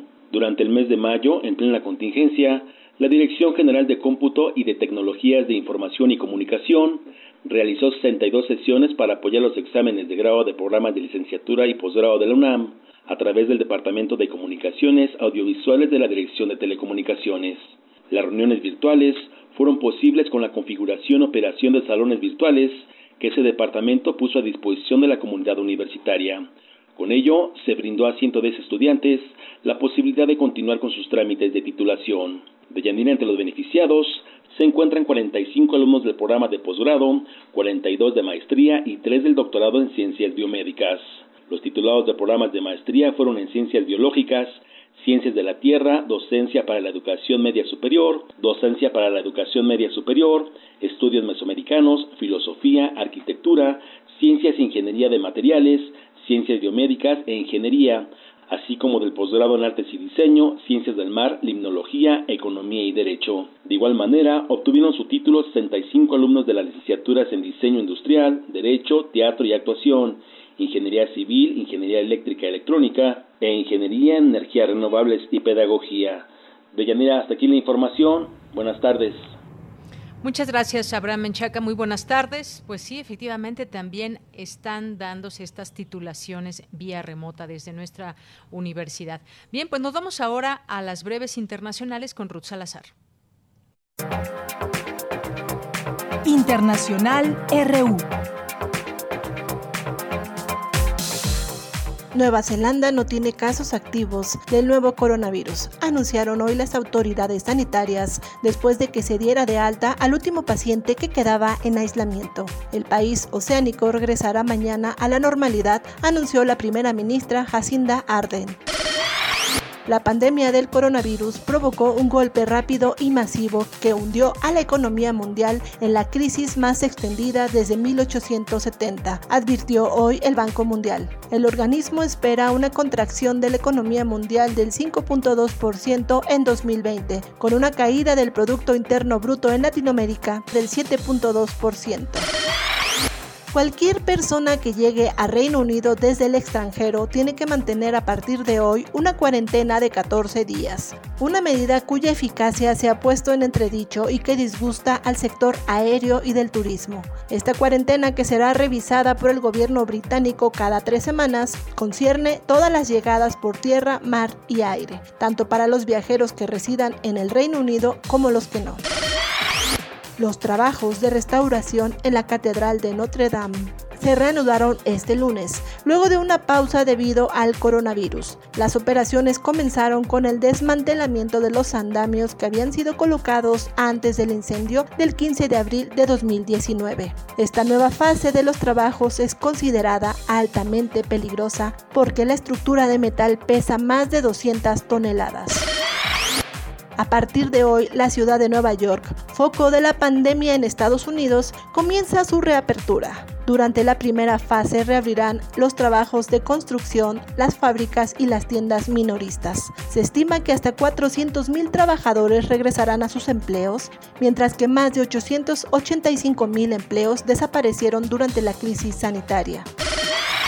El Ministerio de Salud Pública de Cuba confirmó el noveno día sin decesos por COVID-19 de manera consecutiva, al actualizar los datos asociados a la pandemia en el país mientras que el gobierno de Brasil dejó de publicar el total acumulado de muertos e infectados del nuevo coronavirus, en una decisión extraordinaria que las voces críticas describieron como un intento de ocultar el alcance real de la enfermedad en el país más grande de América Latina.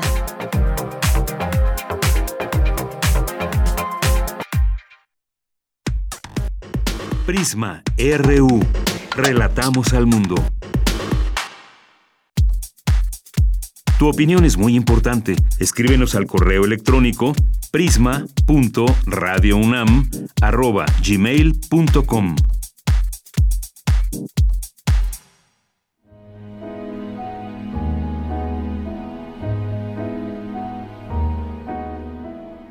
Yo soy nacido en un municipio de Zacatecas llamado Valparaíso y ahí había, mi padre tenía una hacienda y yo nací ahí de tal manera que siempre me han considerado güero de rancho.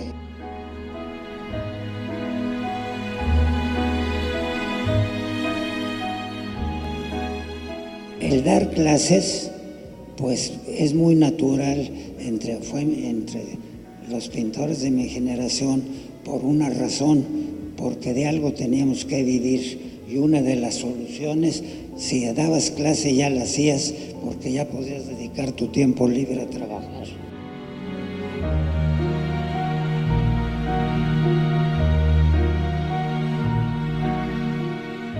Gracias a la universidad prácticamente resolví económicamente mi vida desde entonces y ahora que estoy llegando a esta edad,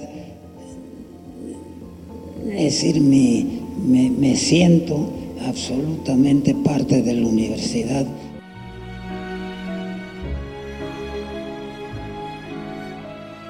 Manuel Felgueres Barra, 1928-2020.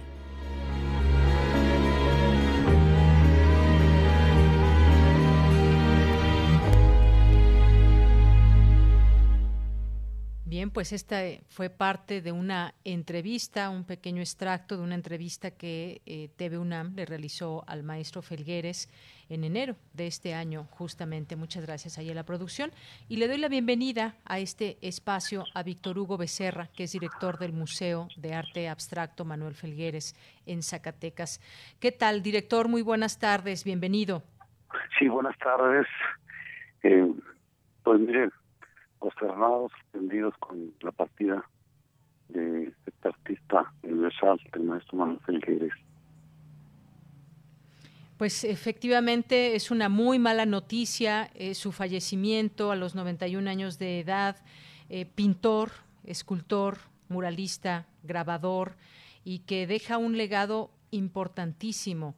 Eh, desafortunadamente esta madrugada se da a conocer esta, esta noticia y pues hablar de él es hablar de, muchas cosas ligadas al arte. Era uno de los últimos integrantes de la generación conocida como La Ruptura, este movimiento artístico surgido en la segunda mitad del siglo XX, eh, que se desligó de los postulados del muralismo, pero él innovó sobre todo, hay que, hay que señalarlo. Me gustaría que nos platique un poco de, de su obra, cómo cómo se le recuerda, cómo se envida pues todo este eh, toda esta posibilidad de admirarlo en muchísimos lugares y además una formación tan importante que, tuvo el maestro. Pues es cierto, como usted ya lo comentaba, eh, yo considero que es uno de los artistas más completos que ha dado México mitad del siglo XX XXI. Un artista multifacético, un artista que constantemente se renovaba, o sea, era un, investigador incansable, siempre estaba tratando de hacer cosas nuevas. Creo que tenemos grandes artistas en el país, pero desde mi punto de vista muy personal, considero al maestro Felgueres como tal vez el artista más completo que, que, tuvo México en este periodo ¿no? del, del siglo XX, del 50 del siglo XX, a, la fecha, hasta la fecha de su partida. Sí hay obra de él, obviamente, en espacios públicos, se preocupó mucho por, obra pública que se integraba a la arquitectura, claramente hizo relieves, eh, obra para la Ciudad de México, no se diga, hay eh, obra monumental en la propia UNAM, en el MOAC, ahorita que está a su exposición todavía. Eh, Trayectorias. que rescataron el mural, uno de los primeros murales, digamos, que que fue un mural ya contemporáneo que rompió con el, la tradición muralista, eh, el mural de Cine Diana, que ahora está en el MOAC, pues es un trabajo extraordinario. Igual forma, digo, ahí el Museo Nacional de Antropología tiene tres obras monumentales del maestro Figueres, la celosía que hizo para el interior del patio, la barra perimetral que se llama de Calaveras, que se puede apreciar en, el Paso de la Reforma, en las afueras del Museo de Antropología, y bueno, un mural extraordinario que donó para pasar a las culturas del norte. Eso por mencionar algunas cosas, pero si hay una gran cantidad de obra pública en la Ciudad de México, bueno, eh, Zacatecas dejó un vitral precioso en la Alameda de la ciudad, Querétaro, y quiere decir, bueno, que el legado que le presenta el museo, o sea, el museo especialmente el Museo de Arte con Figueres nace iniciativa de él, por invitación de un gobernador zacatecano, Arturo Gutiérrez. Y bueno, hoy todo es el Museo de Arte Abstracto, digamos que es más importante, es el único en México y en América. Entonces considero que es eh, tal vez eh, el legado más importante que deja para Zacatecas, para los mexicanos y para el mundo. Amén de la cantidad de obra que existe en otros espacios culturales, en otros museos, como el Museo de Arte Moderno, el Carrillo Gil, en museos de otros países, etcétera. Es una, su obra es vasta, vasta y sobre todo multifacética. Experimentó con todos los materiales. Yo creo que, bueno, fue un ser incansable. No se cansó todavía. Eh, tenía planes, proyectos. Afortunadamente, bueno, obtenió la muerte esta noche del día de ayer. Y es pues, una lamentable pérdida para, para Zacatecas, para el país. Como usted bien dice, pues una persona incansable en lo que refiere a su trabajo con esta vasta obra, eh, tanto pública como privada, este museo justamente de arte abstracto que lleva su nombre allá en Zacatecas. Y esta exposición de la que usted se refiere, trayectorias, esto por hablar de estas últimas eh, exposiciones, organizada justamente el año de los festejos por sus nueve décadas de vida, que, se celebró eh, hace en diciembre y que pues el Museo Universitario Arte Contemporáneo, el MAR, el perteneciente a la UNAM, justamente, pues que todavía está esta exposición y en su momento pues podrá seguirse admirando. Ya no alcanzó a festejar sus, sus 100 años, como él en algún momento lo dijo, iba a tener una exposición o por lo menos eso era el plan en el Museo de Arte Moderno en Nueva York. y bueno, hizo ese deseo manifiesto en su momento. Es cierto. Y, y que esto era, y es algo muy importante por esta trascendencia justamente de, de, su obra. Ya decía usted en la Ciudad de México que en distintos museos en el país y en el mundo, en el mundo también. Así es. Sí, yo quería comentar, agregar que parte precisamente de esta obra que integra la exposición que en este momento está en el MOAC, eh, también fue su deseo y bueno, se la realizó, sí, la pensó en que una vez terminada la exposición en el MOAC, se pensaba obviamente que la exposición, no sé todavía si la cierta si pueda continuar en el Museo Amparo de la ciudad de Puebla, pero finalmente gran parte de esa obra, sobre todo la obra de gran formato, pintura, eh, escultura eh, suspendida, relieves, están destinadas para venir al Museo de Arte con los Figueres. De esta forma podemos decir que con estas piezas, un poco a manera de colofón, se cierra la trayectoria del maestro Manuel Figueres Ahora esperaremos a que, bueno, eh, termine el público capitalino de poder seguir admirando eh, su obra en, en, el MUAC, eh, ver qué pasa con su amparo. Finalmente, bueno, los zacatecanos y, y todo México después podrá dejar a Zacatecas para poder ver esta obra ya en su lugar definitivo, donde quedará en su museo. Exactamente. Y director, eh, yo quería comentar también esta obra de trayectorias, esta exposición que está en el MOAC, digo, ahora está cerrado por obvias razones, pero quedará expuesta hasta octubre. Habrá tiempo, esperemos que se abran eh, los museos antes de esta de que termine esta esta exposición para que podamos seguir admirándola y también pues en esta en esta obra ya que lo estamos mencionando reunió 101 obras eh, y abarcó siete décadas del quehacer del artista y justamente es importante mencionarlo. Ya tenía el MOAC 44 obras, las cuales se ampliaron en esta eh, exposición. Hay 38 esculturas que estaba por donar también eh, el maestro, el artista, a la UNAM.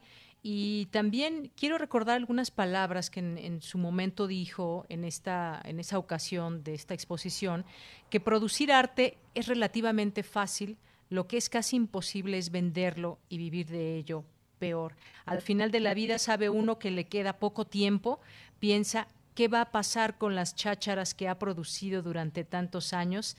Hace 20 años tenía eh, la misma preocupación de la que nació el Museo de Arte Abstracto. Es parte de lo que también mencionó en aquella ocasión con motivo de esta exposición.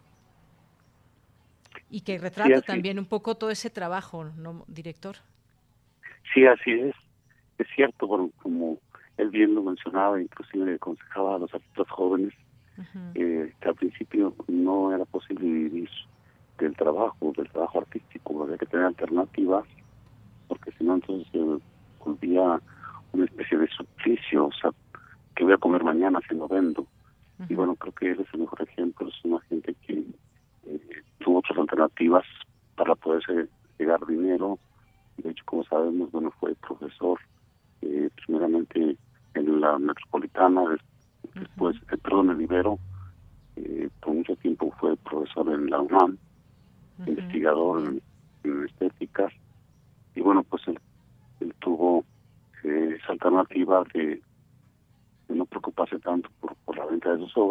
eso también fue una gran ventaja porque pudo, pudo conservar una buena parte y gracias a ello es que bueno cuando decide crear el museo y donar toda esa obra para Zacatecas a través de Limba pues fue un acervo bastante considerable y que bien ejemplifica digamos su trayectoria desde realmente pinturas eh, de su etapa informalista recién llegado de Europa hasta obra de, de, muy reciente factura de 2011 2014 pues prácticamente el museo y gracias a ello bueno puede mostrar esa gran trayectoria de uno de los artistas más importantes del siglo XX en México. Y sobre todo gracias a su desprendimiento a su generosidad y no solamente bueno la tuvo respecto a, a, donación de, obras de arte su preocupación mucho era el, hecho de que las obras finalmente tenían destinos digamos como destinos espacios culturales me han platicado últimamente que pensaban donar una colección de gráfica para el Yago en Oaxaca he tenido entendido también porque no lo platicaron que su, archivo personal iba, iba a donarse al MUAC entonces él siempre pensó en, cómo asegurar, mm, digamos, a través de las instituciones culturales, la conservación de este gran legado y sobre todo el que estuviese al alcance del pueblo, que el pueblo pudiera disfrutar la obra que el maestro realizó eh, a lo largo de más de 70 años de trayectoria y que se seguirá disfrutando sin duda, director. Él, un hombre de mundo, viajó, visitó, conoció, se dejó admirar por el arte de otros países. Él eh, viajó muy joven a Europa y en algún momento también dijo que si hablo de mi vocación artística, Notre Dame fue mi nacimiento en el mundo del arte. La Capilla Sixtina mi bautizo y una exposición de Turner en Londres mi confirmación. Y pues eh, todas estas, eh, este conocimiento, este aprendizaje que logró además, crearle un, un, estilo propio en todo esto. La manera en cómo lo describen otros artistas sin duda también es muy, muy importante. Eh, estaba viendo, por ejemplo, una en algún momento cómo lo describía Alberto Dalal, este investigador del Instituto de Estéticas, sobre la obra del maestro, y decía eh, como la crítica, la contemplación de una obra de arte es un ejercicio de interpretación y considera la obra completa de Manuel Felgueres como un fenómeno cultural ya ineludible en México. Es decir, que nadie puede dudar ya de la presencia histórica de un artista como Manuel Felgueres o de su vasta y firme obra, eh, así se expresaba más o menos sobre, sobre la obra de, Felgueres, que además pues abarcó todos estos ámbitos de la pintura, el muralismo, este vitral del cual nos platica también. Es decir, fue un artista eh, completo, un artista que eh, trascendió a su momento y deja ahora este legado. Sí, así es. Yo creo que, bueno, él reconoce su primera influencia la adquirió obviamente en Europa Recordemos que tuvo largas estancias en París, pues él pudo ver los movimientos vanguardistas que ahí se gestaban, eh, eso le permitió, como bien lo describían en algún texto Octavio Paz, junto con otros artistas de la altura, un poco como eh, abrir a México a las nuevas corrientes, las corrientes internacionales en boga. Y bueno, entonces lo convierte, eh, junto con otros, pues como uno de los pioneros, uno de los pioneros del arte abstracto, un pilar de la del arte abstracto mexicano. Y sin lugar a dudas, bueno, creo que eh, también muchas generaciones posteriores, pues obviamente abrevaron de su conocimiento. Eh, en Zacatecas hay artistas jóvenes que admiran, que admiran mucho a nuestros Plegueres, y donde de cierta forma eh, se refleja esta influencia de, la obra pictórica del maestro Felipe en los artistas zacatecanos. Obviamente me refiero a los artistas abstractos, que hay muchos. Claro, este tema pues de las obras abstractas, justamente las obras del maestro Felgueres, eh, decía y agrega también Dalal en todo esto, eh, eh, dice, pienso que el observador ante una obra del maestro Felgueres trata siempre de intuir, de saber cómo se trazó ese itinerario lleno de riesgos, porque sin duda lo abstracto puede estar lleno de riesgos justamente, y a la vez cómo permaneció sereno hasta el final, es decir, cómo empezaba alguno de estos eh, cuadros y cómo, cómo lo terminaba, qué pasaba por su cabeza, qué, qué, quería manifestar en todo ello, y es, es justamente también ver riesgos, no le tuvo miedo a, arriesgarse en el arte. Exacto, yo creo que fue una de sus eh, principales yo diría, eh, ahí se me va la palabra, como atribuciones, el, hecho de estar siempre en una renovación constante, el estar investigando, el estar eh, proponiendo nuevos nuevas líneas de creación en el uso de diferentes materiales, eh, en poder viajar del plano de la escultura a la pintura, a la gráfica, creo que fue una persona que se distinguió por, ser muy inquieto, muy inquieto y, siempre estar, eh, como lo decía, renovándose y creando cosas nuevas. Él eh, me acuerdo que, que él comentaba en alguna de sus pláticas, decía que cuando un artista plástico encuentra como una línea y se queda ahí, se vuelve un artesano. Y que de eso no se trata. Se trata de estar experimentando, de estar creando cosas nuevas, o sea, de estarse renovando constantemente. Y bueno, es un ejemplo para los jóvenes porque todavía a su edad, hasta antes de, partir, él tenía muchos proyectos, eh, estaba haciendo cosas que prácticamente asombraban al público, a la comunidad artística, a la comunidad cultural. ¿Y ¿Qué puedo decirles? Pues que, pues duda, uno de los artistas más completos, se nos fue más de uno de los artistas más completos de, México y bueno, para Zacatecas representa una gran pérdida para el museo porque él se distinguió por ser un magnífico gestor. Muchos de los avances y cambios que hubo en el museo se dieron gracias a la gestión que él realizó ante las autoridades eh, federales de cultura, ante el gobierno del Estado, el gobierno del Estado, de, las administraciones.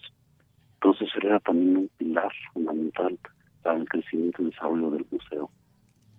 Y en ese sentido, bueno, si creemos que nos queda un vacío y un rato a la vez, porque habría que seguir luchando para que el museo se difunda, el museo siga creciendo y se conozca el gran legado quiso dejar en Zacatecas.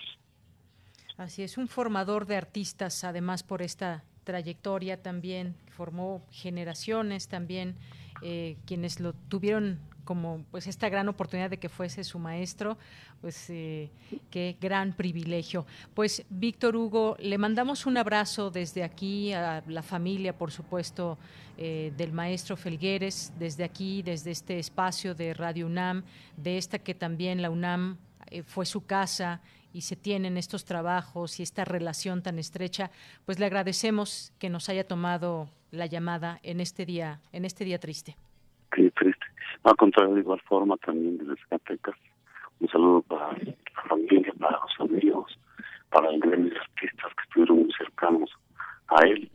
Reconocemos, bueno, que es una gran pérdida, pero también es un gran ejemplo que nos va eh, a, que nos invita un poco a, seguir, a continuar con, con sus sueños, a tomarlo como ejemplo. Estos sueños que son reales y que seguirán vigentes. Muchísimas gracias. Hasta luego. Hasta luego, adiós. Muy buenas tardes a Víctor Hugo Becerra, director del Museo Arte Abstracto Manuel Felgueres en Zacatecas. Continuamos. Prisma RU. Relatamos al mundo. Porque tu opinión es importante, síguenos en nuestras redes sociales, en Facebook como Prisma RU y en Twitter como arroba PrismaRU.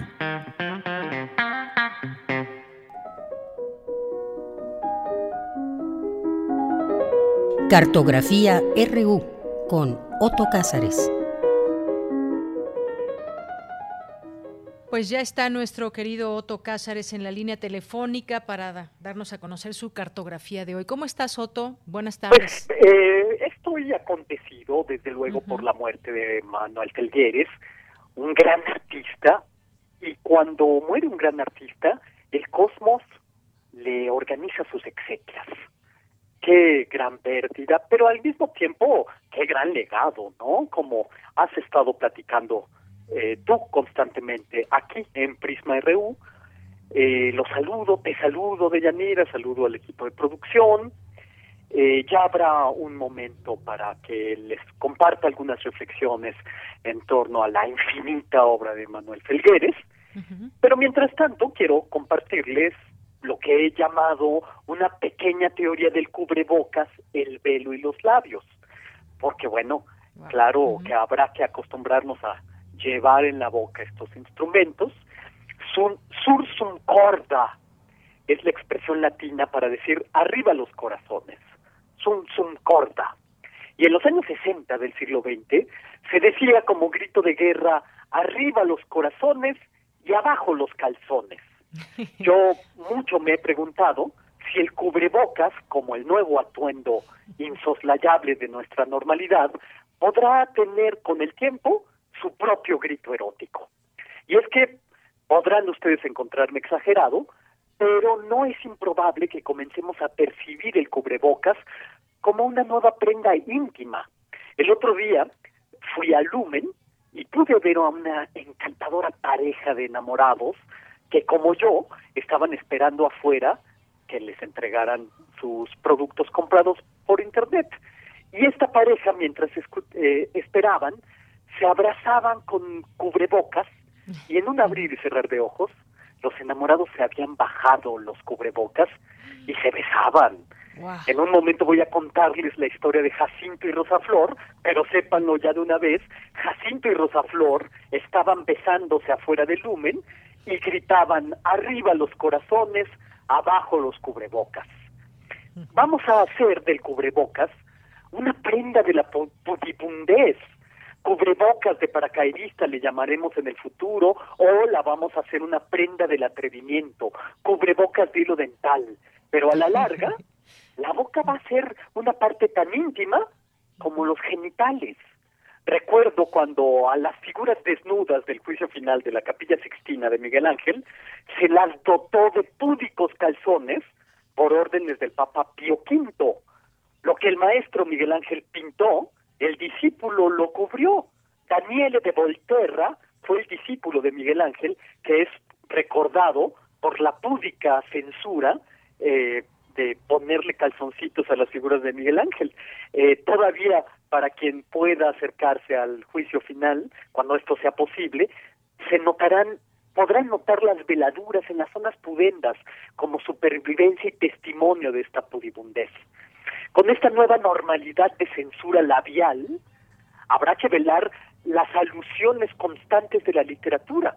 La boca de la Sulamita, por ejemplo, en el Cantar de las Cantares, donde el aliento es la identidad que da acceso al goce y los labios de la Sulamita es precisamente el vehículo de todo estremecimiento erótico por parte de Salomón, que es el clásico eh, autor del Cantar de Cantares. La boca y el color rojo son imágenes constantes en la poesía. De hecho, la rojez y los labios son una metáfora clásica. Salomé le dice a Juan Bautista en la obra de Wilde, es tu boca la que me enamora, Johanan. Tu boca es como una cinta escarlata sobre una torre de marfil. Es como una granada abierta por un cuchillo de plata.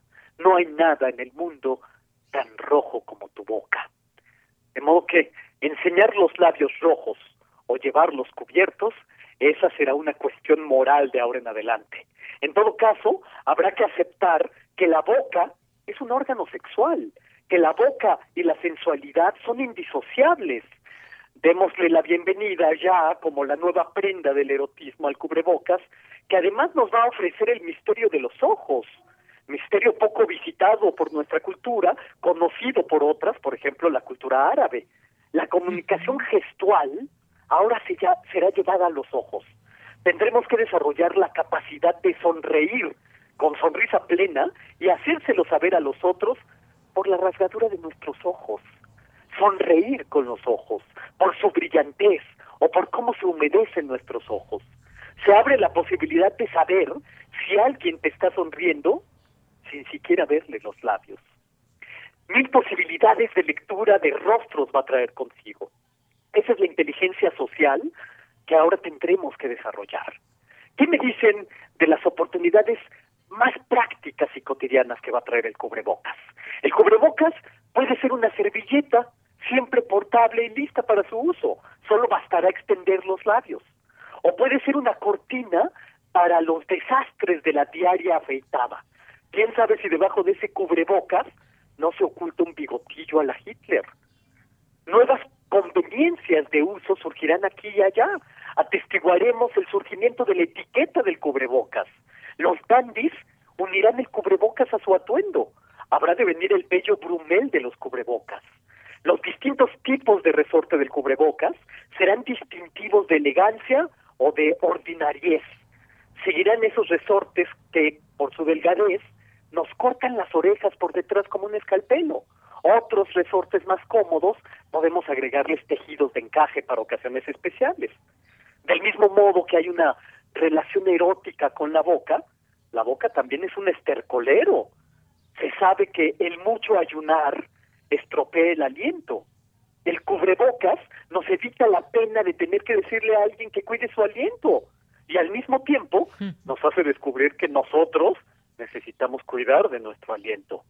Evita la pena de hacer notar a los maestros que al hablar en sus clases hacen caer un rocío sobre sus, sus, estudiantes, un rocío de saliva, desde luego. Se termina de forma automática con el tápese la maldita boca, que uno les peta a quienes estornudan por las calles con las fauces descubiertas. El cubrebocas es un receptor de partículas automática, un pañuelo integrado, por así decirlo. El bostezo será cosa del pasado. Ya no más reprimir el bostezo en las conversaciones que nos adormecen. Podremos bostezar abiertamente. Solo habrá que entrenar a los ojos para que no nos delaten. Y además, ya no veremos el bostezo de los otros. Pantagruel, el personaje de Rabelais, cuando bosteza, las palomas le entran emparvadas. Bosteza Pantagruel y vemos en su interior las ciudades laringes y faringes, donde se concede a mujeres y hombres egregios la castellanía de Salpicón. Bueno, pues ya no veremos más las ciudades laringes y faringes. Por cierto que fue la boca de Pantagruel el origen de una peste producida por su pestífero aliento tras haber comido tanto, tanto ajo. Con cubrebocas nos ahorramos algunos terrores. Por ejemplo, ya no podremos ver cómo a una bella le sale un ratoncito por la boca en la noche de Valpurgis, como ocurre en el Fausto de Goethe. O ya no podremos ver aquel parásito que les come la lengua a los peces y se coloca en su lugar. También está la posibilidad de, además de utilizar el eh, cubrebocas, llevar una mica, y esa mica puede ser un resonador para escuchar los propios sinsentidos, las propias insensateces, la voz reverbera, y esto puede traer como consecuencia un mejor uso de la palabra. También podríamos trazar una pequeña teoría del arte del cubrebocas. El Museo Thyssen-Bornemisza se ha adelantado a otros y ha sacado a la venta cubrebocas con obras maestras de la pintura. Uno puede portar en la boca la Casa Amarilla de Arles de Vincent van Gogh, o uno puede llevar el Baco de Caravaggio en la boca, aunque uno sea abstemio, puedes llevar un Rembrandt, un Monet, un Degas, hay para elegir un inacabable catálogo de labios para imprimir, labios jocondos, labios de Venus, y con esto, pues nuestros rostros se vuelven monstruos estructurales, como Bartes llamó a las cabezas compuestas de diversos elementos de las pinturas de Giuseppe Archimboldo. Giuseppe Archimboldo, recuérdenlo, pintaba bocas formadas de cerezas y ejotes, bocas de pétalos de rosa, bocas de granadas, bocas de tomatitos cherry y una vaina de chícharos por dientes, una boca ostra, boca flama, bocas de cabezas de felinos, boca que es una verdadera boca abierta de tiburón, etcétera, etcétera. Nosotros podemos elegir las bocas que querramos, venidas de la historia del arte. Pero con esto termino. Volvamos a la pareja de enamorados que dejamos ahí afuera besándose en el lumen Jacinto y Rosaflor. Hemos hablado acerca de las posibilidades eróticas que traerá consigo el uso del cubrebocas. Los, los enamorados se bajan el cubrebocas como quien se deshace de las prendas íntimas. Detrás del velo, detrás del cubrebocas, está el misterio del otro, el misterio de la otra. La historia de Jacinto y de Rosaflor es un sueño dentro de una novela inconclusa, Los discípulos en del poeta del romanticismo alemán Novalis. Jacinto emprende el camino hacia el templo de la Virgen con el rostro velado, la diosa egipcia Isis. Jacinto, eh, emprendiendo esta expedición, se queda en el umbral de la puerta del templo, se acuesta y se queda dormido. Solamente en sueños Jacinto puede entrar al templo de Isis.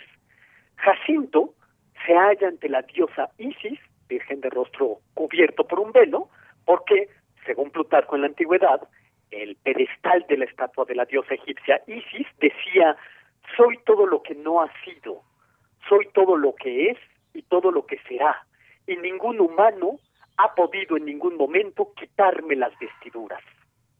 Pero Jacinto, en la novela de Novalis, levanta el velo de la resplandeciente Virgen. ¿Y qué aparece debajo?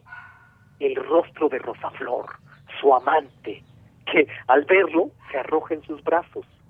Novalis se atreve a levantar el velo de la diosa Isis, virgen velada, porque al ser la madre de todas las cosas, se niega a develar sus causas.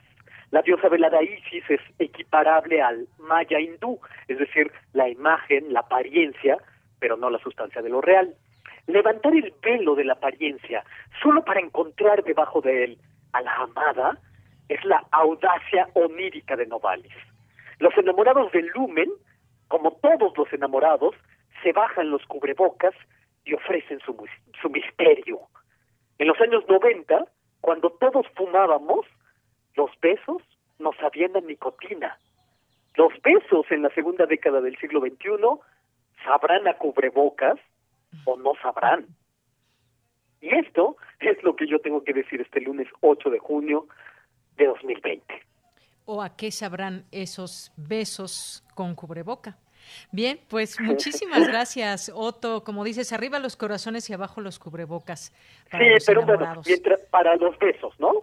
Para los besos. De otro modo, por favor, déjenselo. Usémoslo todo el tiempo. Un artículo personal, 100%. Bueno, reciban un gran abrazo y nos oímos próximamente. Claro que sí, Otto. Un abrazo. Hasta luego. Hasta luego. Continuamos. Prisma RU. Relatamos al mundo.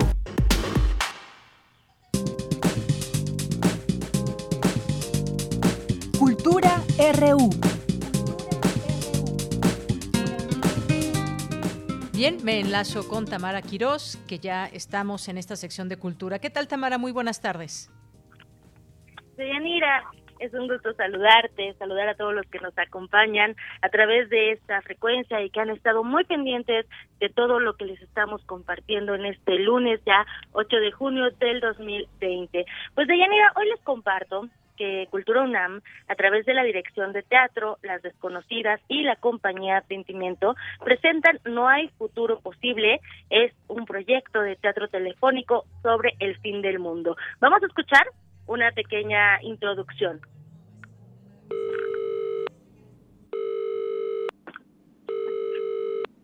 Hola. Hola. La empresa te da la bienvenida a nuestro programa telefónico. El objetivo de este programa es poner en contacto a personas desconocidas a través del teléfono. En breves momentos, escucharás la voz de un interlocutor que al realizar su inscripción y de manera azarosa recibió tu número telefónico. Te pedimos que permanezcas del otro lado de la línea hasta que se termine la llamada.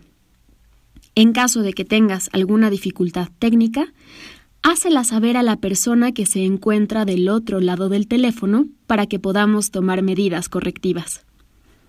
Si en algún momento la llamada se corta, espera al lado de tu teléfono hasta recibir una nueva llamada. Gracias por tu atención.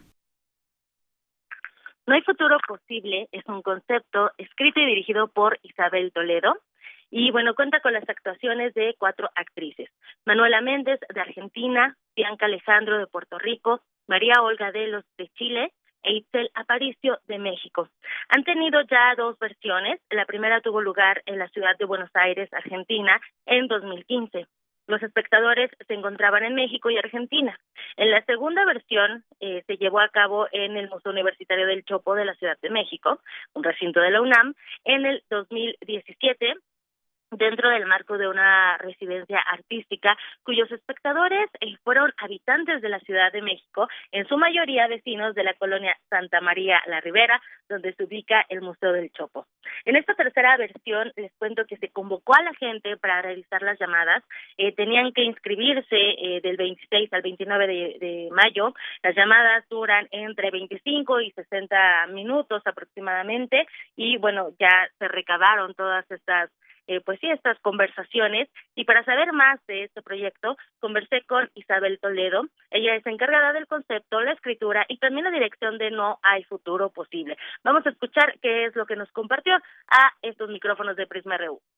La gran ficción de la obra es que hay una empresa que se llama La Empresa que se dedica a realizar encuentros entre desconocidos a través del teléfono. Entonces se abre una convocatoria que lanza la empresa para invitar a las personas a que contraten este servicio y los espectadores realizan su inscripción al proyecto. Se concreta un día y una hora para que ellos reciban la llamada y la historia es que unas otras personas que son nuestras cuatro actrices, nuestros cuatro personajes, reciben también de manera azarosa los teléfonos de los espectadores para conocerse mutuamente. Es un proyecto que nace en el 2015 y que responde ya a una investigación de Pentimento, que es la compañía que elabora este proyecto, en experimentar realizar proyectos escénicos justo a través de otras tecnologías u otros formatos. Entonces, digamos que esta discusión para nosotras no es nueva, ¿no? Sino que venimos desde el 2014, pues defendiendo o buscando sensibilizar tanto a las espectadoras y espectadores como a las instituciones para que den espacio a estos otros proyectos, ¿no? Lo cual no quiere decir que busquemos reducir el concepto de teatro a estos formatos, ni que pensemos que el teatro con actores y personas en un mismo espacio está mal, ¿no? Justamente lo que nos interesa es proponer un juego lúdico, conceptual, de recepción con las espectadoras y espectadores, que al momento de vivir una experiencia otra que es distinta a la del espectador en la butaca y reflexionar sobre por qué esto es teatro, por qué me venden esto como teatro telefónico y no como otra cosa, genera preguntas en ellos que nos resultan interesantes.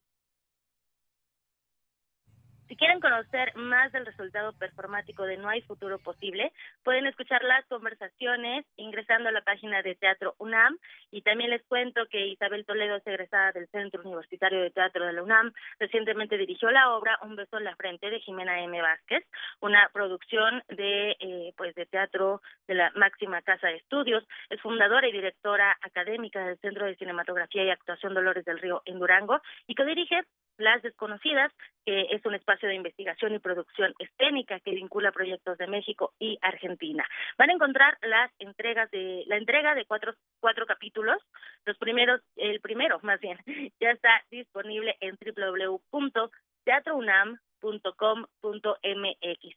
En nuestras redes sociales, eh, nuestra querida compañera Isela ya tiene la publicación para que vayan directo al enlace. Le mandamos muchos saludos a ella y también a todos los que hacen posible este programa de Yanira. ¿Cómo ves esta opción para iniciar la semana de eh, teatro a través de eh, pues la línea telefónica? ¿Qué te parece? Pues muy bien, porque fíjate que los artistas han visto difícil estos días y yo creo que podemos ayudarlos justamente conociendo, viendo y hablando de su trabajo. Así es, Deyanira, hay que seguir apoyando a todo lo que tiene que ver con la cultura, con las artes. Y bueno, Teatro UNAM siempre tiene unas propuestas bastante interesantes, diferentes. Este es un performance que pueden disfrutar y, y seguir oyéndolo mientras hacen algunas otras cosas, que también eso a nosotros nos encanta. El audio nos encanta. Y bueno, Deyanira, me despido, que tengan muy buena tarde y nos escuchamos mañana a las a las dos con cincuenta minutos. Claro que sí, Tamara. Hasta mañana. Muy buenas tardes. Y bueno, pues ya casi llegamos al final de esta emisión. Quedan algunos minutos que me restan para mandarle saludos a Marta Contreras Pastrana, que dice a través de Facebook, excelente labor de la UNAM durante la epidemia. Solo la UNAM tiene esas capacidades y sobre todo los valores y espíritu como reza su lema para participar en la forma solidaria en que lo hace. Orgullosa de la Universidad de mi nación de la Nación, mi alma mater. Pues muchos saludos, Marta Contreras, muchas gracias por este mensaje. Gracias también a quienes siguen a través de redes sociales enviándonos mensajes. Gracias aquí a, José Luis León que nos escribió. Nos escribió también, eh, a ver, aquí había un mensaje de César que nos dice, entonces, querían transmisión, enlaces de reportes. Rosario Martínez nos dice, cosechando ciruelas de nuestro arbolito, haremos mermelada y nos manda una fotografía. Pues qué bien, muchas gracias por, esta, por compartirnos un poco también de lo que ustedes hacen y pues qué bueno que tenga un árbol en casa, Rosario Martínez. Le mandamos saludos a Lil Morado. Mario Navarrete nos manda una caricatura de un gran virus, un gran coronavirus que dice no salgas, todavía no, advirtiéndole a una persona que está saliendo de casa. Así que gracias Mario Navarrete que nos dice también saludos escuchando Prisma RU. A todos ustedes muchísimas gracias. Nos vamos a despedir con una canción que no siempre nos da tiempo de, cerrar con un poco de música, irnos relajados y vamos a escuchar esta canción de Durán Durán porque hoy es el natalicio de Nick Rhodes, tecladista de esta, de esta banda, y vamos a escuchar Ordinary World. Me despido de los compañeros allá en cabina, eh, de Coco Montes, de Daniel Olivares, de Denis Licea, quien más llegó por allá en cabina. Eh, un saludo a todos mis compañeros que trabajan desde casa. Andrés, Andrés, Andrew Friedman, muchos saludos. Y a nombre de todos ellos, yo soy de Yanira Morán. Que tenga muy buena tarde, muy buen provecho y quedémonos con esta canción, Duran Duran. Softly.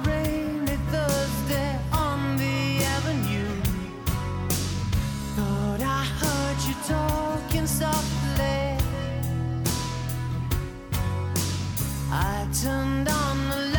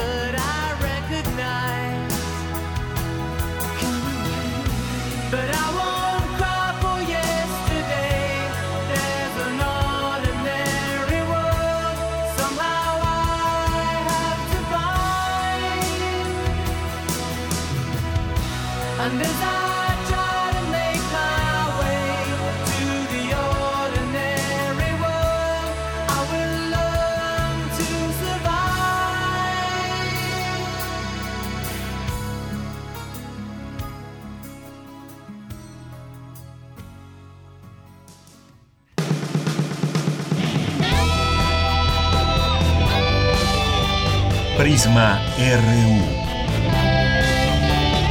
Relatamos al mundo.